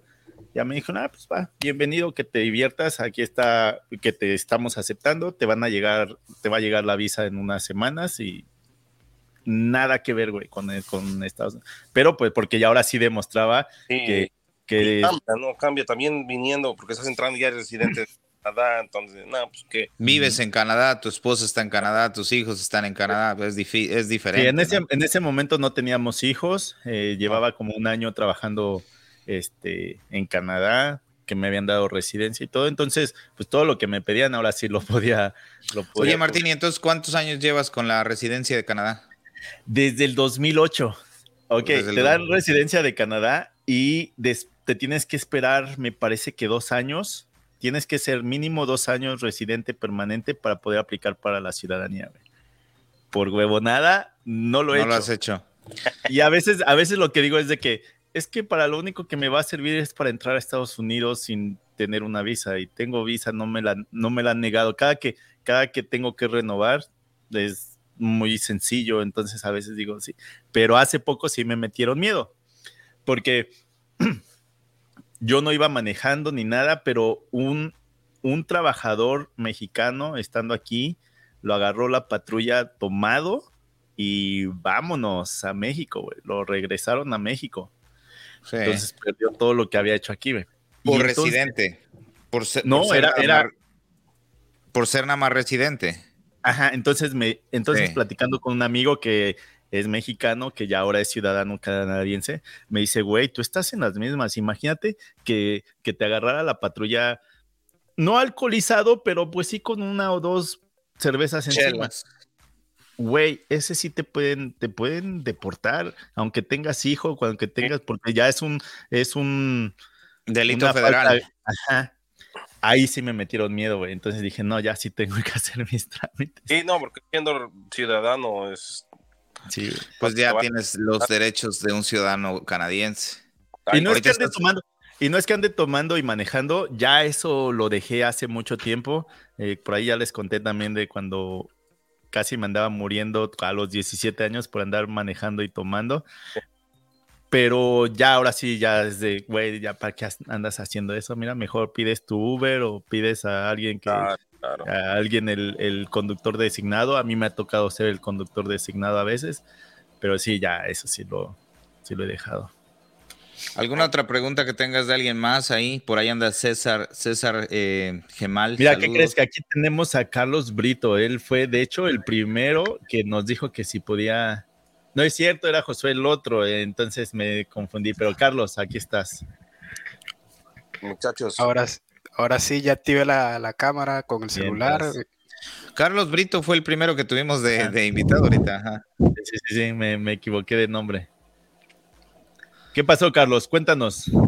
No, que quería llegar al tema de las herramientas. A ver, tú aviéntale, eh, a ver si tenemos la respuesta. No, quería comentarle cómo, cómo empecé con las herramientas y ahí entre todo, bueno, platicar. Muchachos. Dale, Liz. Dejo un, un saludado a Carlos, pero los voy a seguir escuchando en lo que voy a, no he ni comido, pero Sale. Ahí, ahí los voy a escuchar. Sí, ah, pues. herramientas, nos vemos. Gracias. Carlos, te voy a pedir tantito que muevas tu micrófono porque cuando respiras se, se escucha todo el, el, sonido y en el audio nos va a dar en la torre ahí? Ah, ahí estás. Muy bien. A ver, y entonces cuéntanos, ¿cuál fue tu primera herramienta? Aquí ya hice mis notas. Un taladro Black and Decker. Un Black and Decker. ¿Y fue para hacer qué? Este, unas instalaciones eléctricas. Vale. Porque necesitaba colocar unos tornillos en la pared. Sabes que acá en Sudamérica es todo concreto y ladrillo. Y pues me pareció como que la marca buena y buen precio y bueno, fui por eso. Oye, entonces sí es un relajo allá a veces eh, cuestión de las herramientas y los precios por lo que entendemos, por lo que escuchamos, ¿no? Sí, sí, sí. Este, ah, quería aprovechar para en el capítulo cuando hablaron con el niño Juan Diego.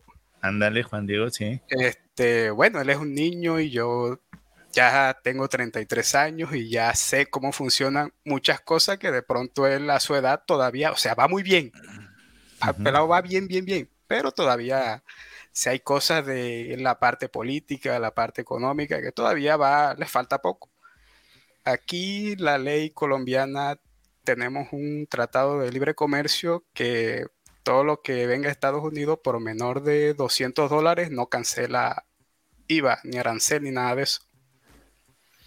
Y con Amazon hay envío gratis, entonces la, la misma herramienta que usted debe un taladro de 100 dólares, yo nada más pago los 100 dólares y me llega, depende de la bodega como esté en, en Estados Unidos, porque si la bodega está en Miami, he hecho pedidos que, por ejemplo, hice un pedido un jueves y el lunes puede que ya lo tenga aquí.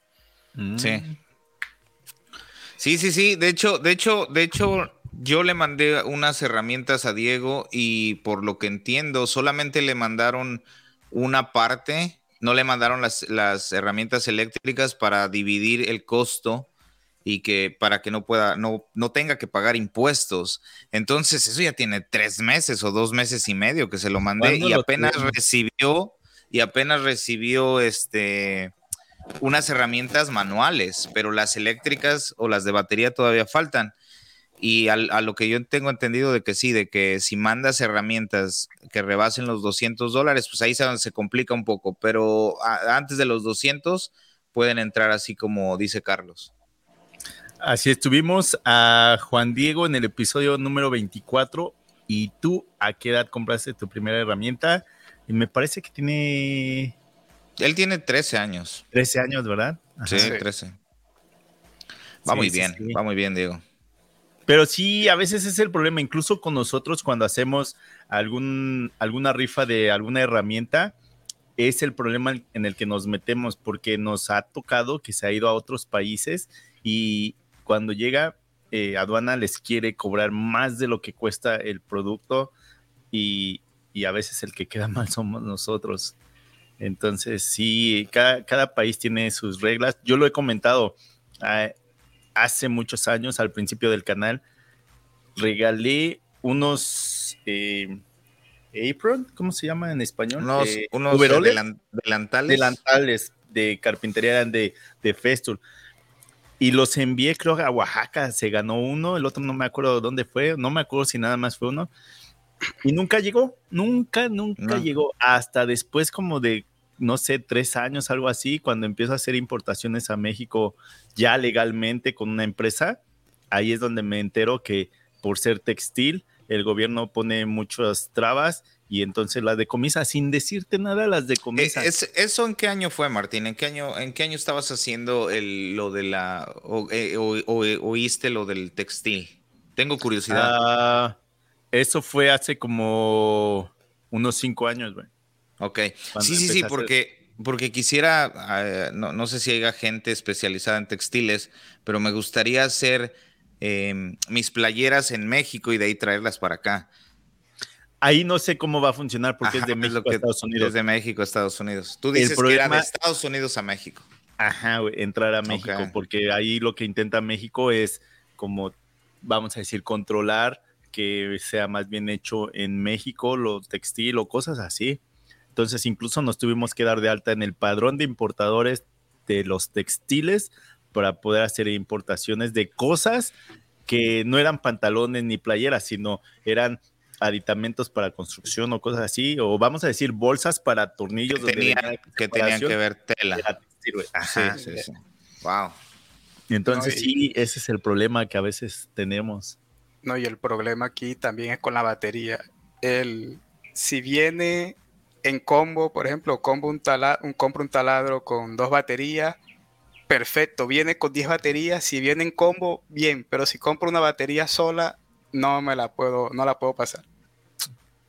Y por ejemplo, fíjate, eh, trabajando con mi walkie, en algunas ocasiones Milwaukee tiene que quitarle las baterías a los combos porque cuando se las envían a Walter o Jair de Estados Unidos a México, dependiendo el amperaje, no pasan para nada. Entonces a veces ese es el problema con Walter y Jair que no tienen baterías de amperajes grandes por, por ese problema. Por el problema de, importación. Creo que ahí es más de transportación que importación porque ya son amperajes altos. Sistema, Por sistemas de seguridad, entonces. Seguridad, Lo declaran mercancía peligrosa, algo así. Entonces, porque por ejemplo, a mí me han hecho preguntas de que, oye Martín, y por ejemplo, si compro alguna herramienta en Estados Unidos, si me voy a mi país, ¿qué pasa con las baterías? ¿Dónde me las tengo que llevar? ¿Conmigo o en una maleta? Y de hecho te las tienes que llevar contigo, arriba en el avión porque a mí me pasó una vez, llevaba algunas baterías en la maleta que va documentada y cuando lo pasaron por el escáner, sacaron la mochila y me dijeron, traes baterías, necesitas sacarlas. Y me dijo, te las puedes llevar contigo, no hay problema, pero no se pueden ir abajo porque pues, pueden explotar o no sé. Entonces me acuerdo que mi mochila estaba bien pesada de todas las baterías que traía. Pero sí te dejaron entonces pasarla. Sí, no hay problemas de, que tú te puedas llevar tu. o sea, el único problema es el, sobrepeso que traes en tu mochila. Claro. A Yair parece que no le dejaron pasar una de 12. De 12 Pero entonces, fíjate también, una vez vino este Nacho Ortiz de Spax, que ha salido y es patrocinador del canal. Y entonces envié un. No me acuerdo que fue un combo y eran dos baterías de 18 voltios las que iban ahí. Y a mí se me, se me ocurrió ponerle mi sticker del garage de Martincho en la batería, pero entonces cubrí todas las letras. Y entonces cuando lo dejo en el aeropuerto, este, puedo ver por, por, un cristal cuando está pasando por eh, seguridad, güey. Y veo cómo seguridad saca las baterías y las empieza a ver y le empieza a quitar el, eh, el sticker que le había puesto, güey. Y ya, lo dejaron pasar y todo. Y ya en cuanto pudo agarrar su teléfono, me dice, güey, me dijeron que no puedes tapar las letras de las baterías. Oh. Necesitan checar amperajes y voltajes y todo eso. Y dice, te las puedes llevar, pero no cubras las letras. Quieren ver las especificaciones de cada batería. Carlos, ¿alguna cosa más? Tenemos aquí a alguien más. Poker Shop está esperando entrar también. No, que ya después de que hizo el curso, bueno, empieza uno, qué herramienta compro, qué empieza uno de marcas y eso, y, y puse a buscar en Amazon todos los días, miraba, miraba, y se me iba el presupuesto como que muy alto para algo de ya como Maquita, Bojo, igual y terminé comprando un Tecpo, una marca china, venía ¿Ese qué colores? ¿Qué color es ese? ¿Amarillo? Ellos vienen verde. En verde, ok.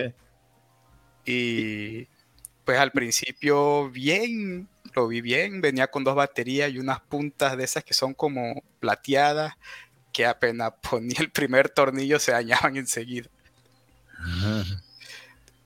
y después hubo una promoción de un taladro skill de 12 voltios con medidor láser que daba como en 60 dólares y yo como que eso vale el taladro sin batería y viene con la batería y el, y el medidor láser y lo hice, lo compré y el skill era más potente que el, que el Tepo de 20 voltios, un skill de 12 voltios. Sí, sí, sí. Yo no vendí eso. Y no, y así he ido comprando poco a poco y ya hasta ahora vendí ya todo eso y me he pasado a, a Entonces, pero poco a poco has podido, podido, invertirle a la herramienta que, que necesitas o con más poder. Sí, ya con lo, cuando uno va haciendo trabajo, ya uno le queda, o sea, ya hay más presupuesto y de momento mi novia no me dice nada, como ustedes que le toca. que decir que se la regalaron. Mira, David y yo ya tenemos un trato. Cuando me llega algo o compro algo, le digo, es que David me lo mandó. Y a veces si él compra algo, dice, es que Martín me lo mandó y ya así. Estamos trabajando con varias empresas de herramientas, entonces nos patrocinamos a cada rato nosotros mismos. Oye, oye, este, Carlos, y este, platicando igual con Mauricio del taller en casa, Este, nos decía que las herramientas en, Colombia, él igual utiliza mucho Amazon para traer herramientas a Colombia, este, pero en, en Colombia también los precios son muy similares, o sea que ahí eh, comparado, este, casi son similares los precios que están en Amazon y en Colombia, por lo que entendí de Mauricio. No, este, por ejemplo, le voy a comentar, yo compré una sierra de igual la 570, la DS, DSC 570 y digamos que a mí en Amazon me salió en unos 600 mil pesos colombianos y aquí en la página que viene siendo Home Center Sodimac salía en 950 mil pesos colombianos en ese tiempo y ahora que subió un poco el dólar sale más cara todavía. ¿La digo al DS qué? ¿DS qué? DSC 570. Ah, 570, ok. DSC 570. Ok.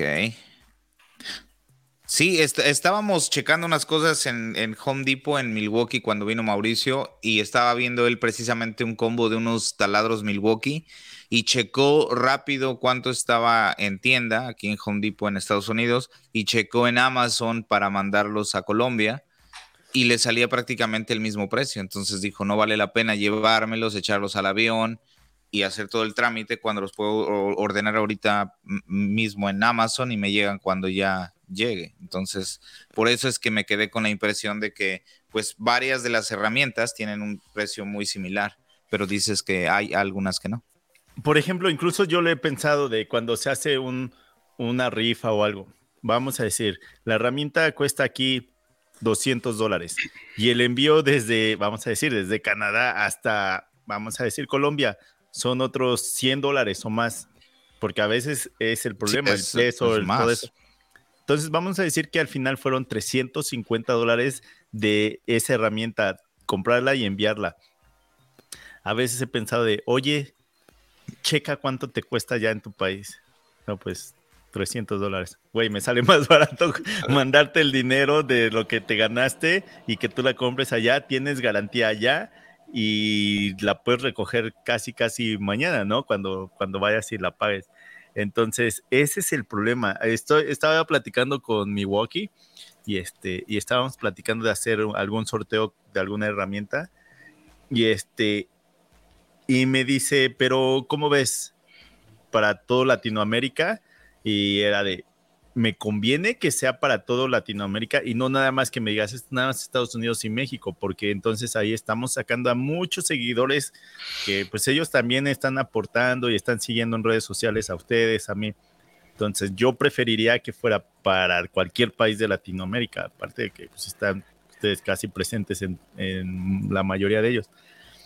Pero ese es el problema también. Ahí no, no tengo yo que lidiar con el envío ni nada, es directamente desde Milwaukee y ellos se hacen cargo de todo, pero, pero cuando me ha tocado hacer alguna compra y envío, sí, a veces de puto, hubiera salido más barato enviarle lo que gasté aquí o lo que me voy a gastar que, que hacerlo desde acá. Nos evitamos envíos, que si ya se perdió, que en dónde está, porque vamos a decir, si no llega esa herramienta vamos a decir, Carlos se la ganó en Colombia y no llega, Carlos va a decir, güey, ¿y si la mandaste o no la No, mira, aquí está el recibo de que sí.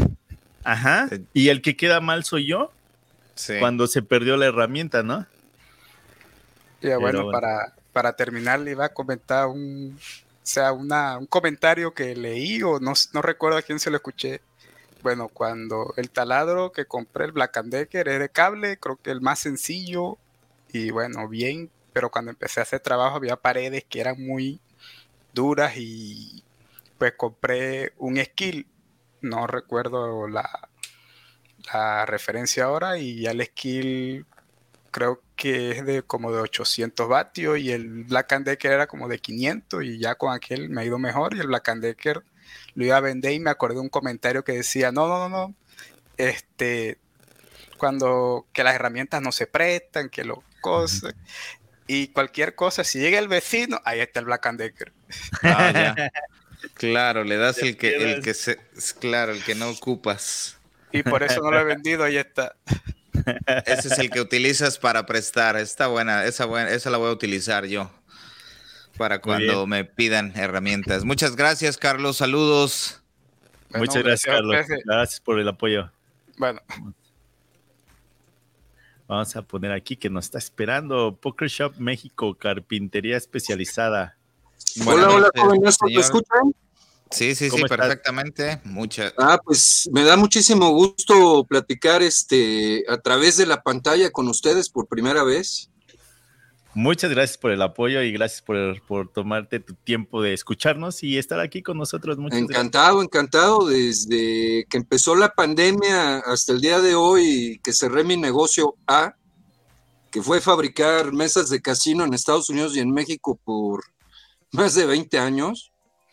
Ah, ok, por eso el nombre, Poker Shop, siempre me lo preguntaba cada que veía tu, tu nombre, era de por qué se puso así ese nombre. Sí, de hecho, un, abrí un canal en YouTube. No soy fan de hacer videos, la verdad. Más que ociosidad, pues fue para ver si les podía enseñar algo sobre la especialidad que tengo, ¿no? Pero increíblemente no he fabricado nada. y me preguntaba un, un, seguidor, oye, ¿por qué te pusiste un nombre tan presuntuoso? ¿Especializado en qué estás? Entonces ya le contesté, no, pues güey, este, pues fabricamos mesas por más de 20 años en Estados Unidos y en México, pero tiene toda la razón, no, no he fabricado nada ni enseñado nada sobre ese tema, ¿no? Que tú no firmaste ningún contrato de que voy a abrir este canal y voy a subir, o sea, también es de... Sí, de, de, hecho, Martín, déjame y David platicarles que a mí se me ocurrió abrir el canal con, con la intención obscura, corrupta, pues de, ahorita les explico por qué, pero de fabricar algunas cosas aquí en mi tallercito, en mi garage, y venderlas en línea. Ok. Porque mi negocio B, por más igual los 20 años, fue hacer eh, compraventa de mm, producto en Estados Unidos y venderlo en México. Ok. Y increíblemente, pues más que negocio de casino y de producto y de fabricación, pues una pesadilla y un dolor de cabeza. Me convertí en un, en un importador porque tuve por más de 20 años que estar lidiando con la aduana aquí en México, que es una pesadilla, es un infierno. ¿Verdad que sí? Una basura. Y cada año, Martín, este, ahorita te digo, ahorita te explico por qué. Y cada año que pasaba se volvía más difícil y más difícil y más difícil. Y imagínate nada más, Hace como siete, ocho años, no recuerdo la cantidad de años. Imagínate que tú tienes tu negocio y estás este, vendiendo, por decir, taladros. Y de repente te ponen de la nada, de la noche a la mañana, una nueva ley antilavado de dinero, en la cual tú ya no puedes importar taladros. Así de la noche a la mañana.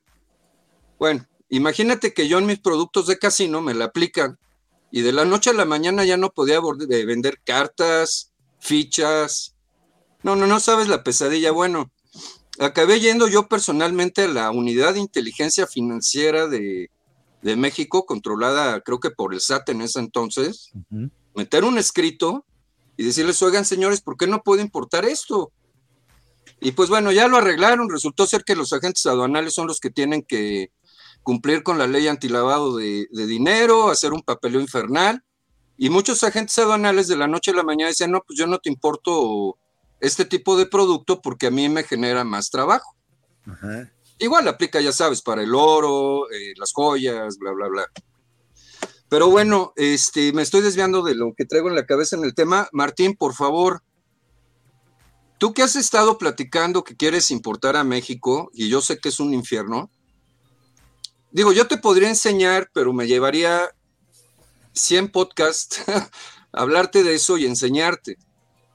Yo te sugiero que busques el canal en YouTube de Salvador García para que eh, tiene muchos videos, métete a su, a su navegador abajo y ve de las importaciones formales, informales, cómo se hacen a México y te va a dar un gran panorama y mucha idea, o bueno, más amplia de lo que tú ya tienes, de cómo importar a México producto porque sí, créelo, es un infierno. Y eh, te aconsejo que hagas eso y por favor no veas a Tony, Tony en la aduanero. ¿No? ¿En serio? O sea, yo ya vi videos de ese chavito. Probablemente sí sabe, pero por Dios, es un chavito. No, vete con Salvador García, es el que yo te aconsejo realmente que, que todos tus videos para que aprendas mucho. Eh, digo, yo ya sé que ya sabes bastante, pero que aprendas más sobre cómo importar a México. Ahora bien, en uno de tus podcasts me acuerdo que estabas platicando que querías este, traer la línea de FastCap. Y ríete, yo vendo producto de FastCap. O sea, estoy haciendo arbitraje, es mi negocio B, de eso estoy viviendo ahorita, porque cerré la fabricación.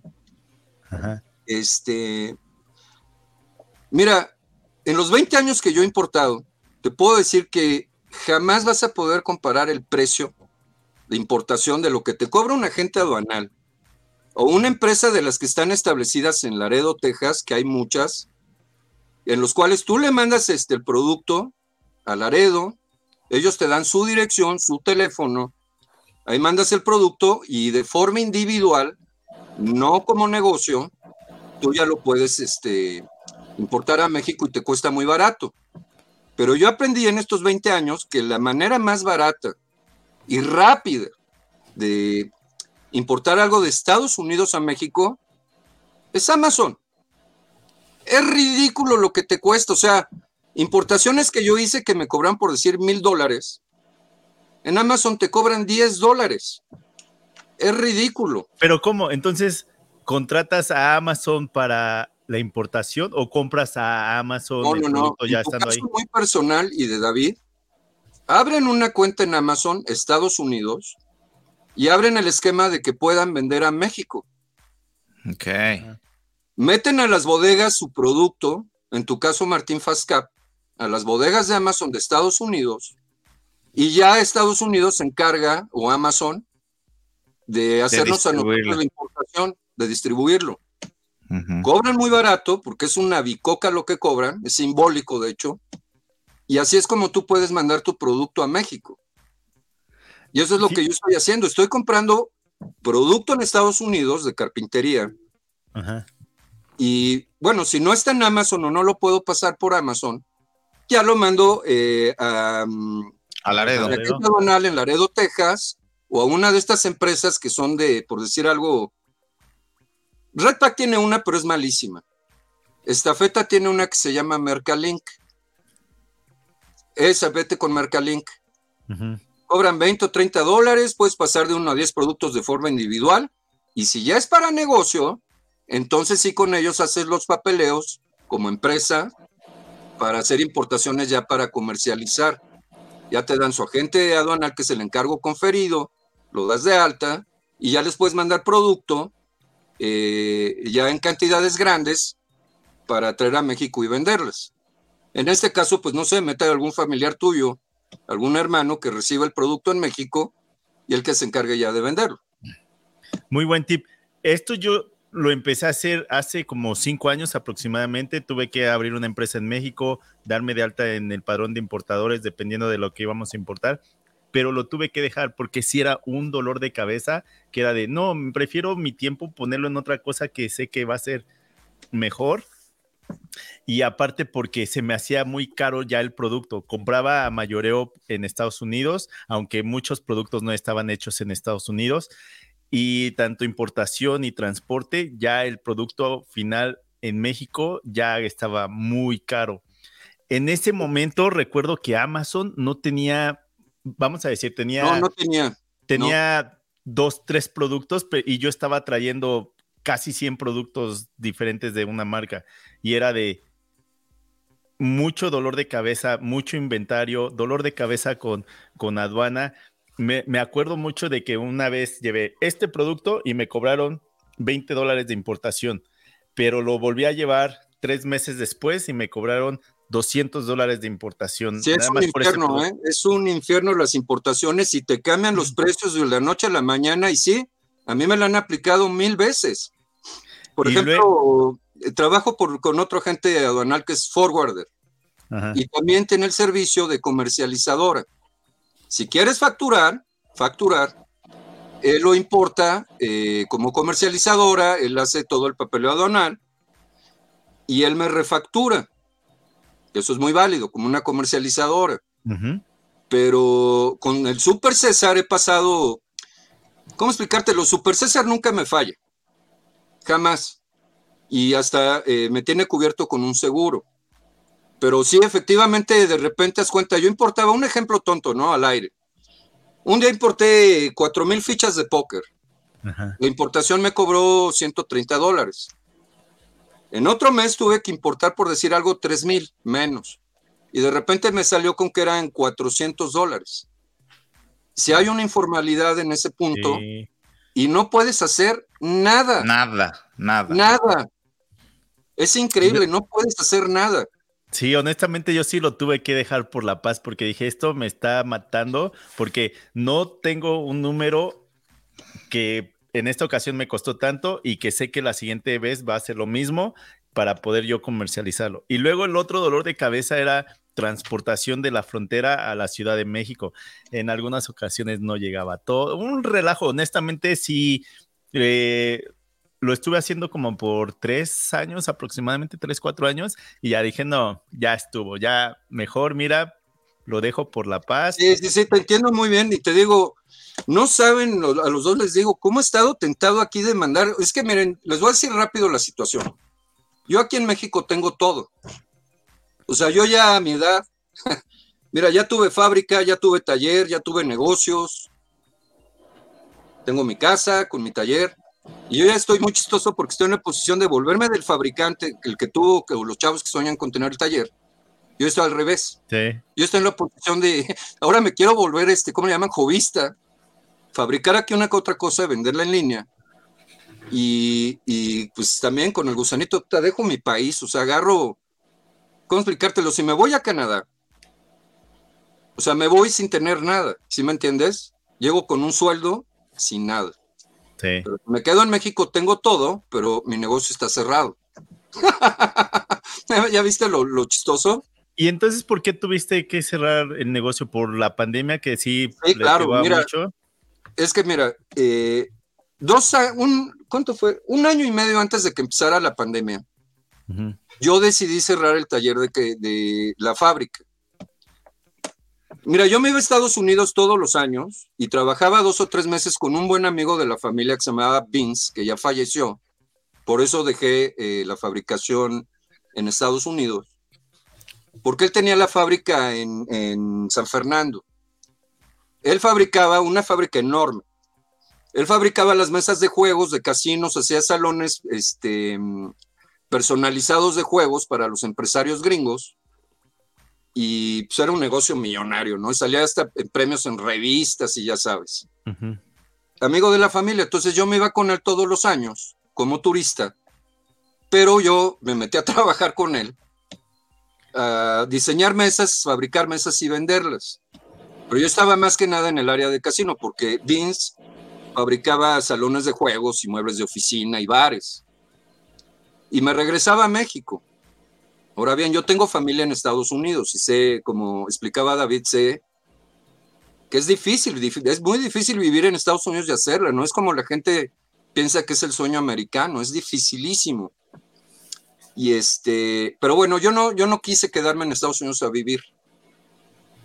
Siempre me regresé a México y en México me prestaba un tío mío una nave industrial, o sea, una mini bodega, o bueno, nave. Y cuando tenía que fabricar muchas cosas, eh, muchas mesas en México, llevaba a mi gente, eh, ponía, me llevaba la herramienta y en la nave fabricábamos. Cuando tenía que fabricar una sola mesa al mes, pues lo hacía aquí en el garage de la casa. Pero bueno, el chiste es que este, mm, decidí quedarme en México y por eso es que me vino a la cabeza, pero eso no sabes cómo me en irme a Canadá, caray.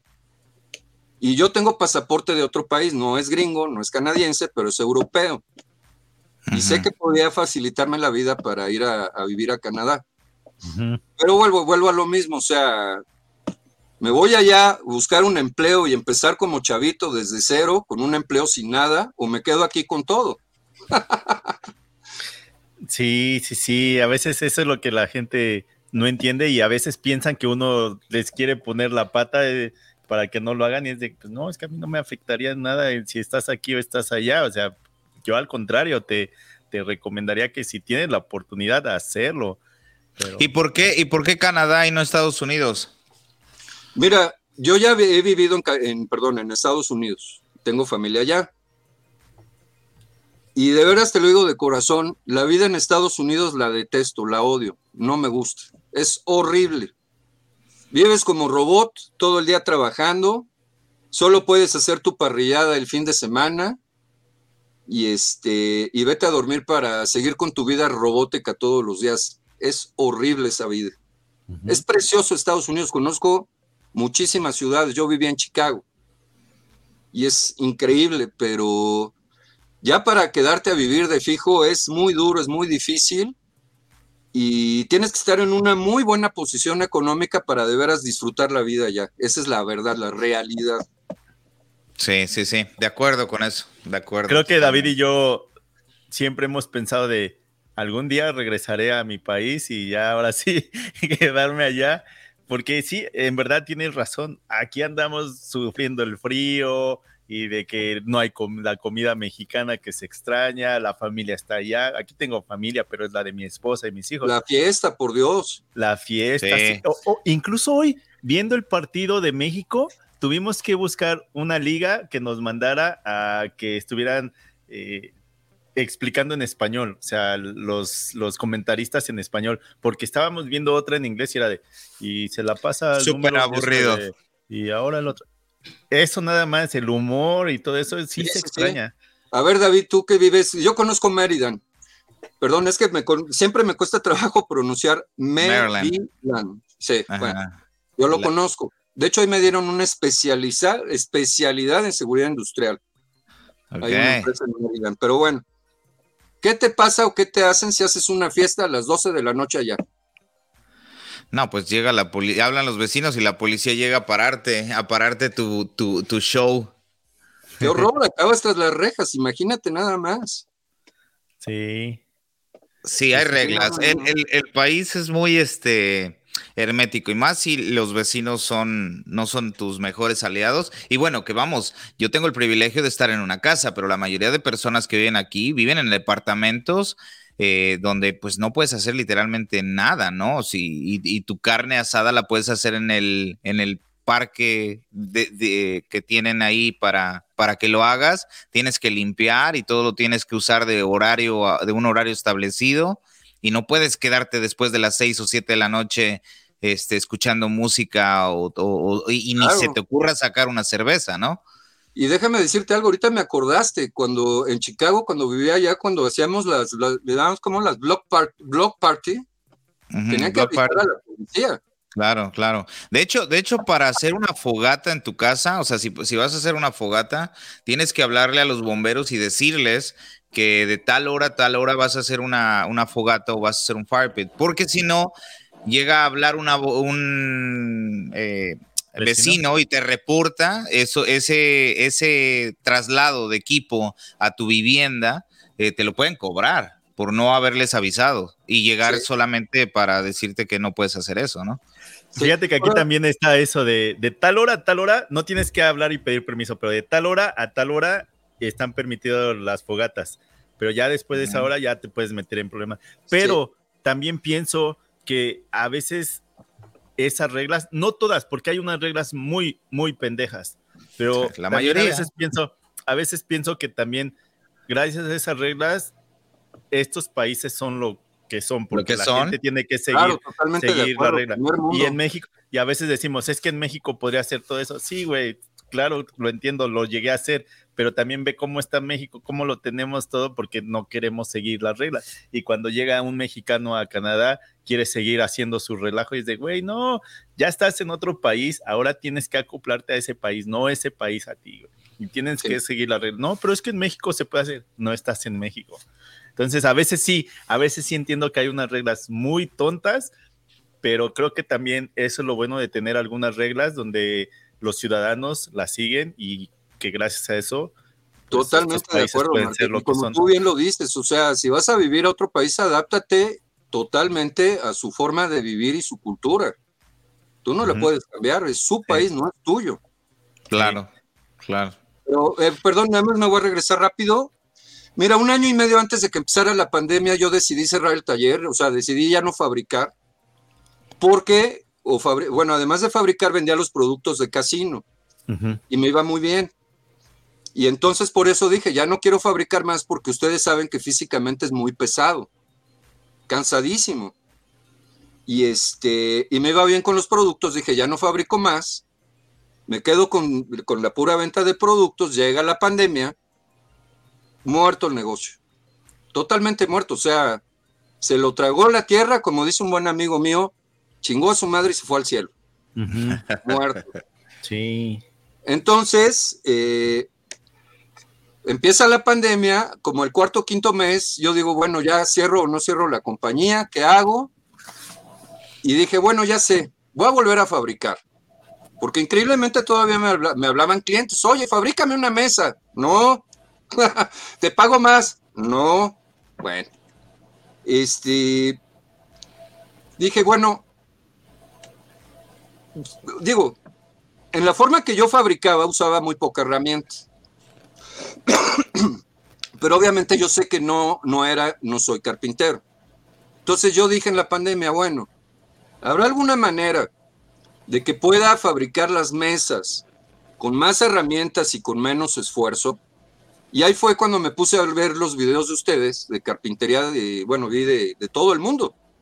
Carpinteros de Estados Unidos, de Europa, de México, Latinoamérica, bueno, de todo el planeta, y los conocí. Y, este, y efectivamente, si había maneras y otras técnicas de fabricación que yo en mi vida me había imaginado o hubiera aplicado. Yo nada más usaba eh, poca herramienta, lo que... Eh, eh, ¿Cómo explicártelo? En la fábrica de Estados Unidos usaban máquinas CNC de, de tres ejes y de cinco ejes y cortadoras láser. Muy poca herramienta realmente manual de carpintería. Y yo usaba aquí en México, pues, este, la sierra circular y una caladora y se acabó. Entonces, bueno, ya me puse a ver videos de carpintería y pues, ¿qué creen? Me encantó. Entonces, es muy chistoso porque ahorita con mi negocio B, que es el arbitraje, o sea, comprando herramienta en Estados Unidos y vendiéndola en México, he estado sacando dinero, que digo, hasta eso no me ha ido nada mal. ¿eh? he estado como niño chiquito comprando herramientas. Y estoy compre y compre y compre este, herramientas, pero con la idea de facilitarme el trabajo, de ¿Cómo explicarte? No creo que vuelva ya a fabricar mesas de casino, pues son muy grandes y pesadas. Pero tengo la idea de fabricar muebles pequeños o innovar cosas que nadie ha visto, poner este, por ejemplo, esta es exclusiva para ustedes. Ok.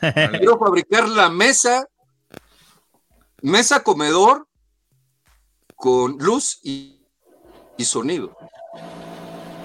Mesa comedor con luz y sonido. ¿Cuándo han visto un comedor con luz y sonido? Sí, sí, sí. No, pero, es, lo bueno que, eh, pues, ya estás o ya tenías algunas herramientas y ahora, pues, eso te va a facilitar hacer el trabajo. Como tú lo dices, ya no, ya no hay que trabajar tan duro, sino más inteligentemente. Exactamente. Y para eso están las herramientas que están saliendo. Para eso estamos usando la tecnología a nuestro favor. Que a veces te dicen, no, es que tú estás usando una CNC pues sí estoy usando la tecnología a mi favor, es lo mismo que tú estás haciendo, me estás mandando un mensaje con un teléfono y hay personas que no tienen teléfonos e internet para mandar esos mensajes, estás usando la tecnología a tu favor. Totalmente de acuerdo. Sí, exactamente. Y perdón, antes de que se me olvide, David, te escribí en un podcast, pero pues bueno, obviamente no leíste el mensaje o se te pasó. Eh, me metí a la tienda Lowe's en Estados Unidos, aquí desde el internet, para abrir una cuenta porque quería comprar herramienta para mí y para revenderla. ¿Y qué crees? Te piden un, que te dicen, para abrir tu cuenta te tenemos que llamar por teléfono a Estados Unidos a un número para verificarla. Entonces, eh, yo no lo pude hacer porque, ¿qué número les doy? ¿El de la bodega del agente aduanal? No, pero ¿cómo, cómo, cómo, abrir, ¿cómo abrir una cuenta? ¿A qué te refieres con abrir una cuenta? Sí, claro, mira, si tú te metes a abrir una cuenta en Lowe's en línea, te piden tus datos.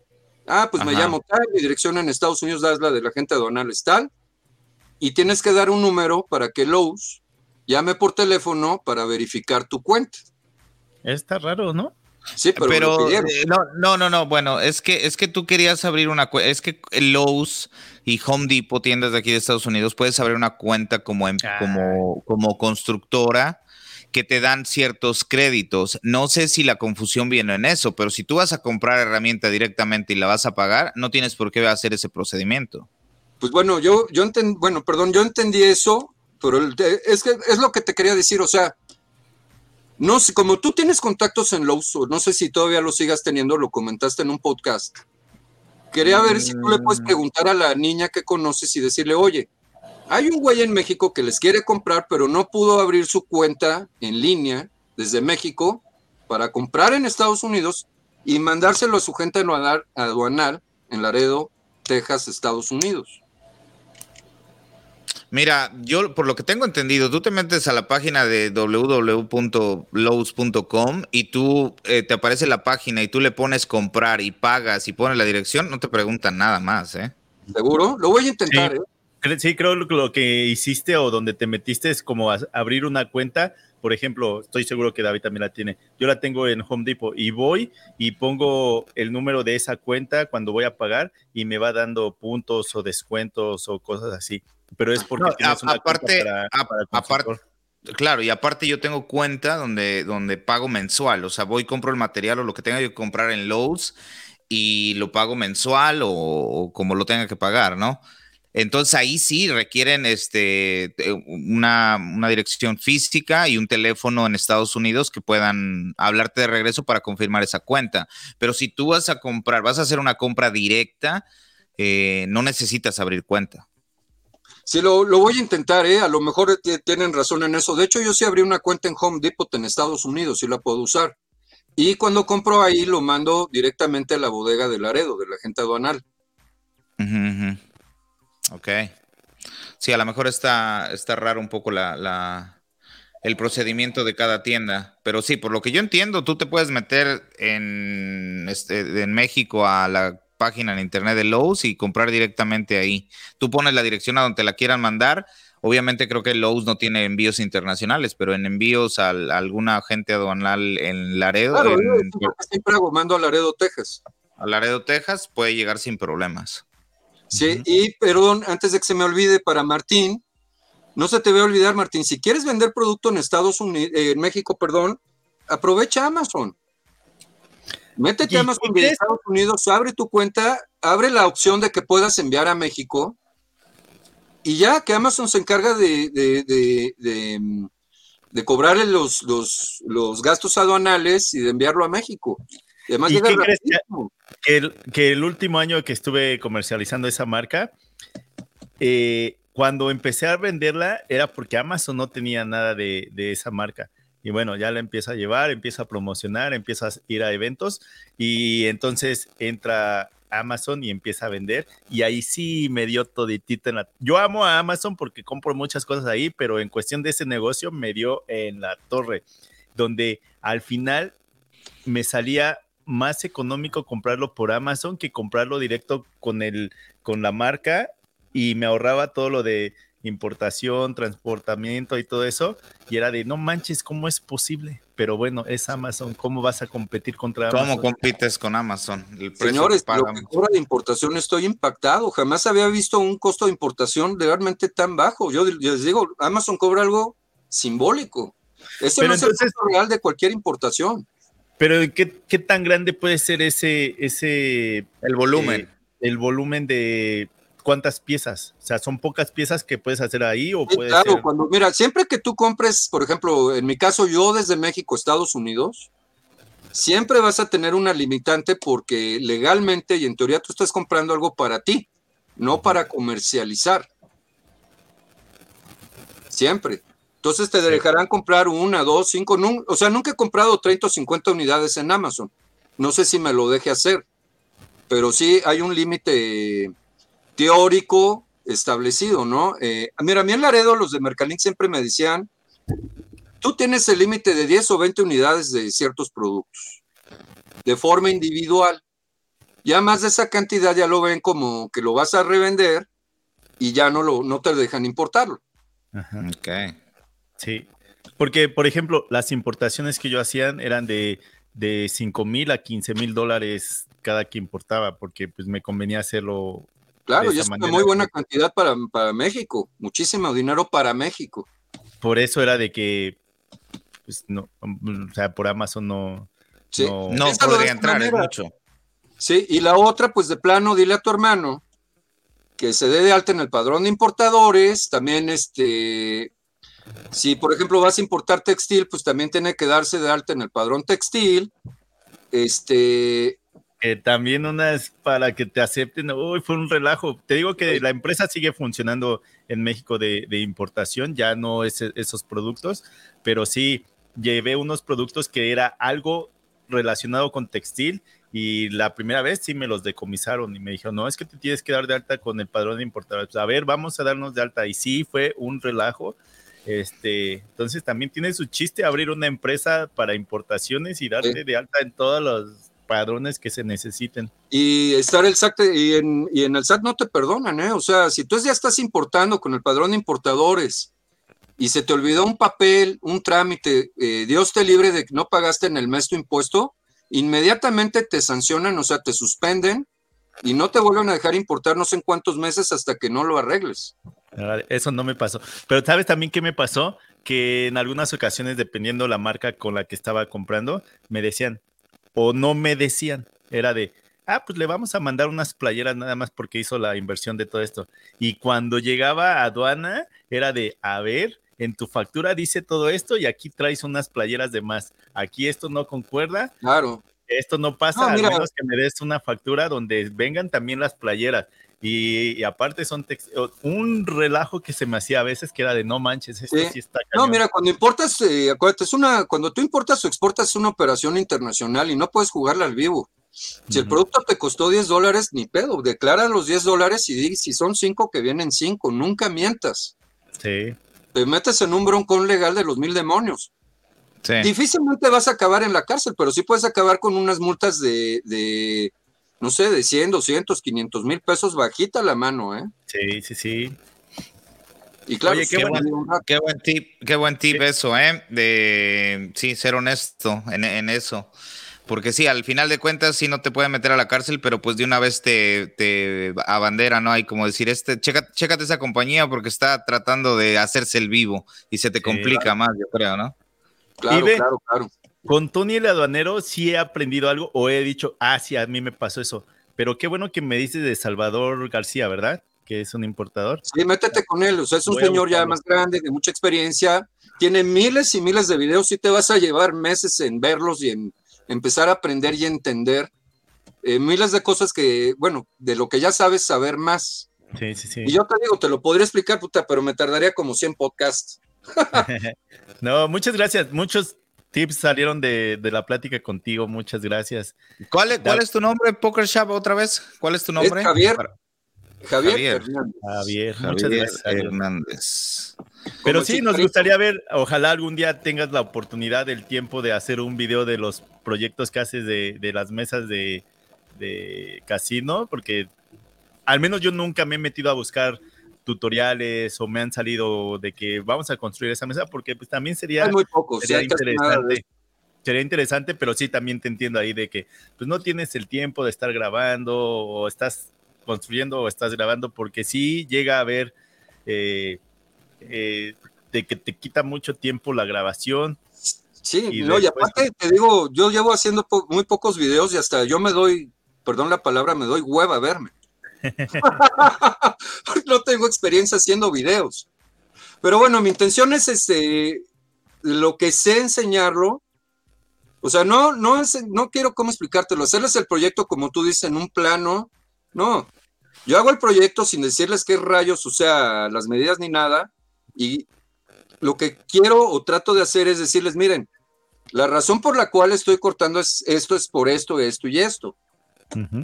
Pero la intención, la mía, en lo personal de abrir el canal de YouTube, bueno, si puedo enseñar, qué bueno, me gusta. Pero no, mi intención es hacer algo, un pequeño mueble, algo innovador, y decirles, mire, güey, es que bonito está, váyanlo a comprar a Mercado Libre. Claro. Eso es lo que yo quiero hacer. Claro. Sí, sí, sí. No, muchas gracias, muchas gracias por, por los conocimientos que nos estás pasando y pues nuevamente ojalá algún día podamos ver alguno de tus proyectos porque sí sería algo que pues no hay mucho en, en YouTube para, decir una red social. Estaría bueno quizás hacernos una. Bueno, y la verdad, este, muchas gracias a ustedes dos por hacer sus videos, son increíbles, me gustan mucho y pues aprendes muchísimo. no se, nunca se desanimen, o sea, yo creo que hay miles o millones de gentes que nos gustan ver sus videos y lo que dicen y lo que hacen. Y este, y tenlo seguro que a mucha gente le sirve. No, muchas gracias, Javier. Saludos y estamos en contacto. Bueno, pues gracias por recibirme, cuídense. Gracias, hasta luego. Hasta luego. ¿Algo más que quieras decir? Dos horas con 15 minutos llevamos aquí. Nos aventamos dos horas con 15 minutos. No, muchísimas gracias a la gente que se conectó en el chat. Eh, saludos a toda la, a toda la gente. Ahí a Milton, a César, eh, Eric y a toda la gente. No, pues muchísimas gracias. Yo creo que con esto cerramos. ¿Cómo ves? Oye, estuvo bueno, ¿eh? este capítulo sí me gustó. Este, nuevamente vamos a quitar este episodio y subirlo la siguiente semana para que no nos vaya dando en la torre con, con la numeración. Pero sí, nuevamente les recomiendo que escuchen el de este viernes, que es con, con Diana Barraza, ella es de Colombia, donde también nos explicó la forma en que funciona su empresa y está interesante, ¿no? Y también de cómo empezó en ese negocio. Ella es de Colombia y radica en el estado de Texas, así que muy interesante su historia y también nos habla de la importancia que es eh, saber la estructura de un negocio y no necesitas saber realmente el trabajo, sino que la estructura y el emprendimiento, el cual a ella la llevó a hacer lo que hace ahora, ¿no? Sí, sí, sí, sí. Bueno, David, ¿cómo te encontramos en redes sociales? Pero antes de, vamos a mandar un saludo a José. Saludos, José, por estar aquí hasta el final. Dos horas con 15 minutos nos aventamos en esta plática. Nos aventamos. Según iba a ser cortita, pero se, se, compuso, se puso muy buena. No, muchísimas gracias. Y este, The Mexican Carpenter en español, The Mexican Carpenter en este 101 en inglés. Y ahí en TikTok estamos en todas las, en todas las redes. Y a ti, Martín, ¿dónde, dónde te encontramos más? ¿Cuál, es la que más usas? Ah, mira, para subir videos es YouTube pero donde sería más fácil de comunicarse sería por Instagram, yo creo. Pero bueno, saludos también a Tony. Saludos. Este, a mí me encuentran como en el garage de Martincho. Este, yo creo en otro, en otro episodio deberíamos platicar acerca de, creo que ya lo hicimos en redes sociales, pero también lo que hay detrás. Ahorita me acaba de llegar una notificación, se llama este eh, copyright claim. Ah, ok. Copyright claim. No manches, este mes me cayeron, sin mentirte, como 50. Como 50. ¿El por qué? Por la música que uso en mis videos. Pero.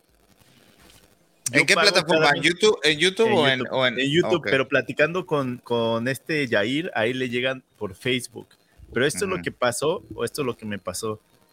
Cuando yo empiezo a hacer videos, eh, pago una membresía para poder usar música de, que tenga derecho de autor, ¿no?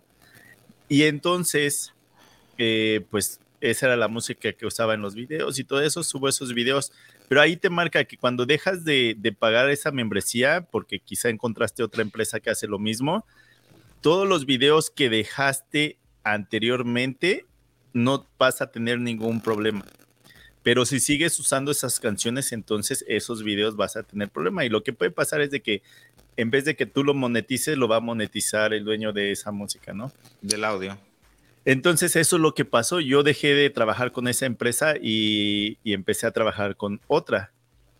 Pero ahora me están llegando esos copyright claims que en sí lo que tengo que hacer es de explicar de que, oye, en esa temporada yo estaba trabajando con tal empresa, y estaba pagando una membresía, pero no manches, tengo que llenar como 50 y nada más es copy paste, copy paste, copiar y pegar el mismo la misma explicación. O sea que una vez que terminas la membresía con la compañía de audio, ellos también te quitan los derechos y ahí es donde se pone la cosa fea, ¿no? de los videos que tienes anteriormente, no deberías de tener ningún problema. Pero si sigues usando esas canciones porque ya las tienes en tu computadora. Oh, ok, entonces, Ahí es ah. de, güey, ya no estás pagando, entonces, ¿cómo te vamos a dejar? Claro, claro. Y es lo que yo estoy explicando en todos los videos de que, oye, pero sí, ah. sí, sí me di cuenta que como en unos dos usé una canción que ya no podía usarla. Entonces, ¿qué quieres hacer? ¿Quitas la canción o dejas que él monetice y es de no, pues ahora mejor la quito y ya. Fíjate, fíjate que ese, ese tema lo tocaron en el podcast con Jimmy y Jimmy dijo que eh, para él usaba solamente la música gratis que ponía YouTube y de ahí no ponía nada más.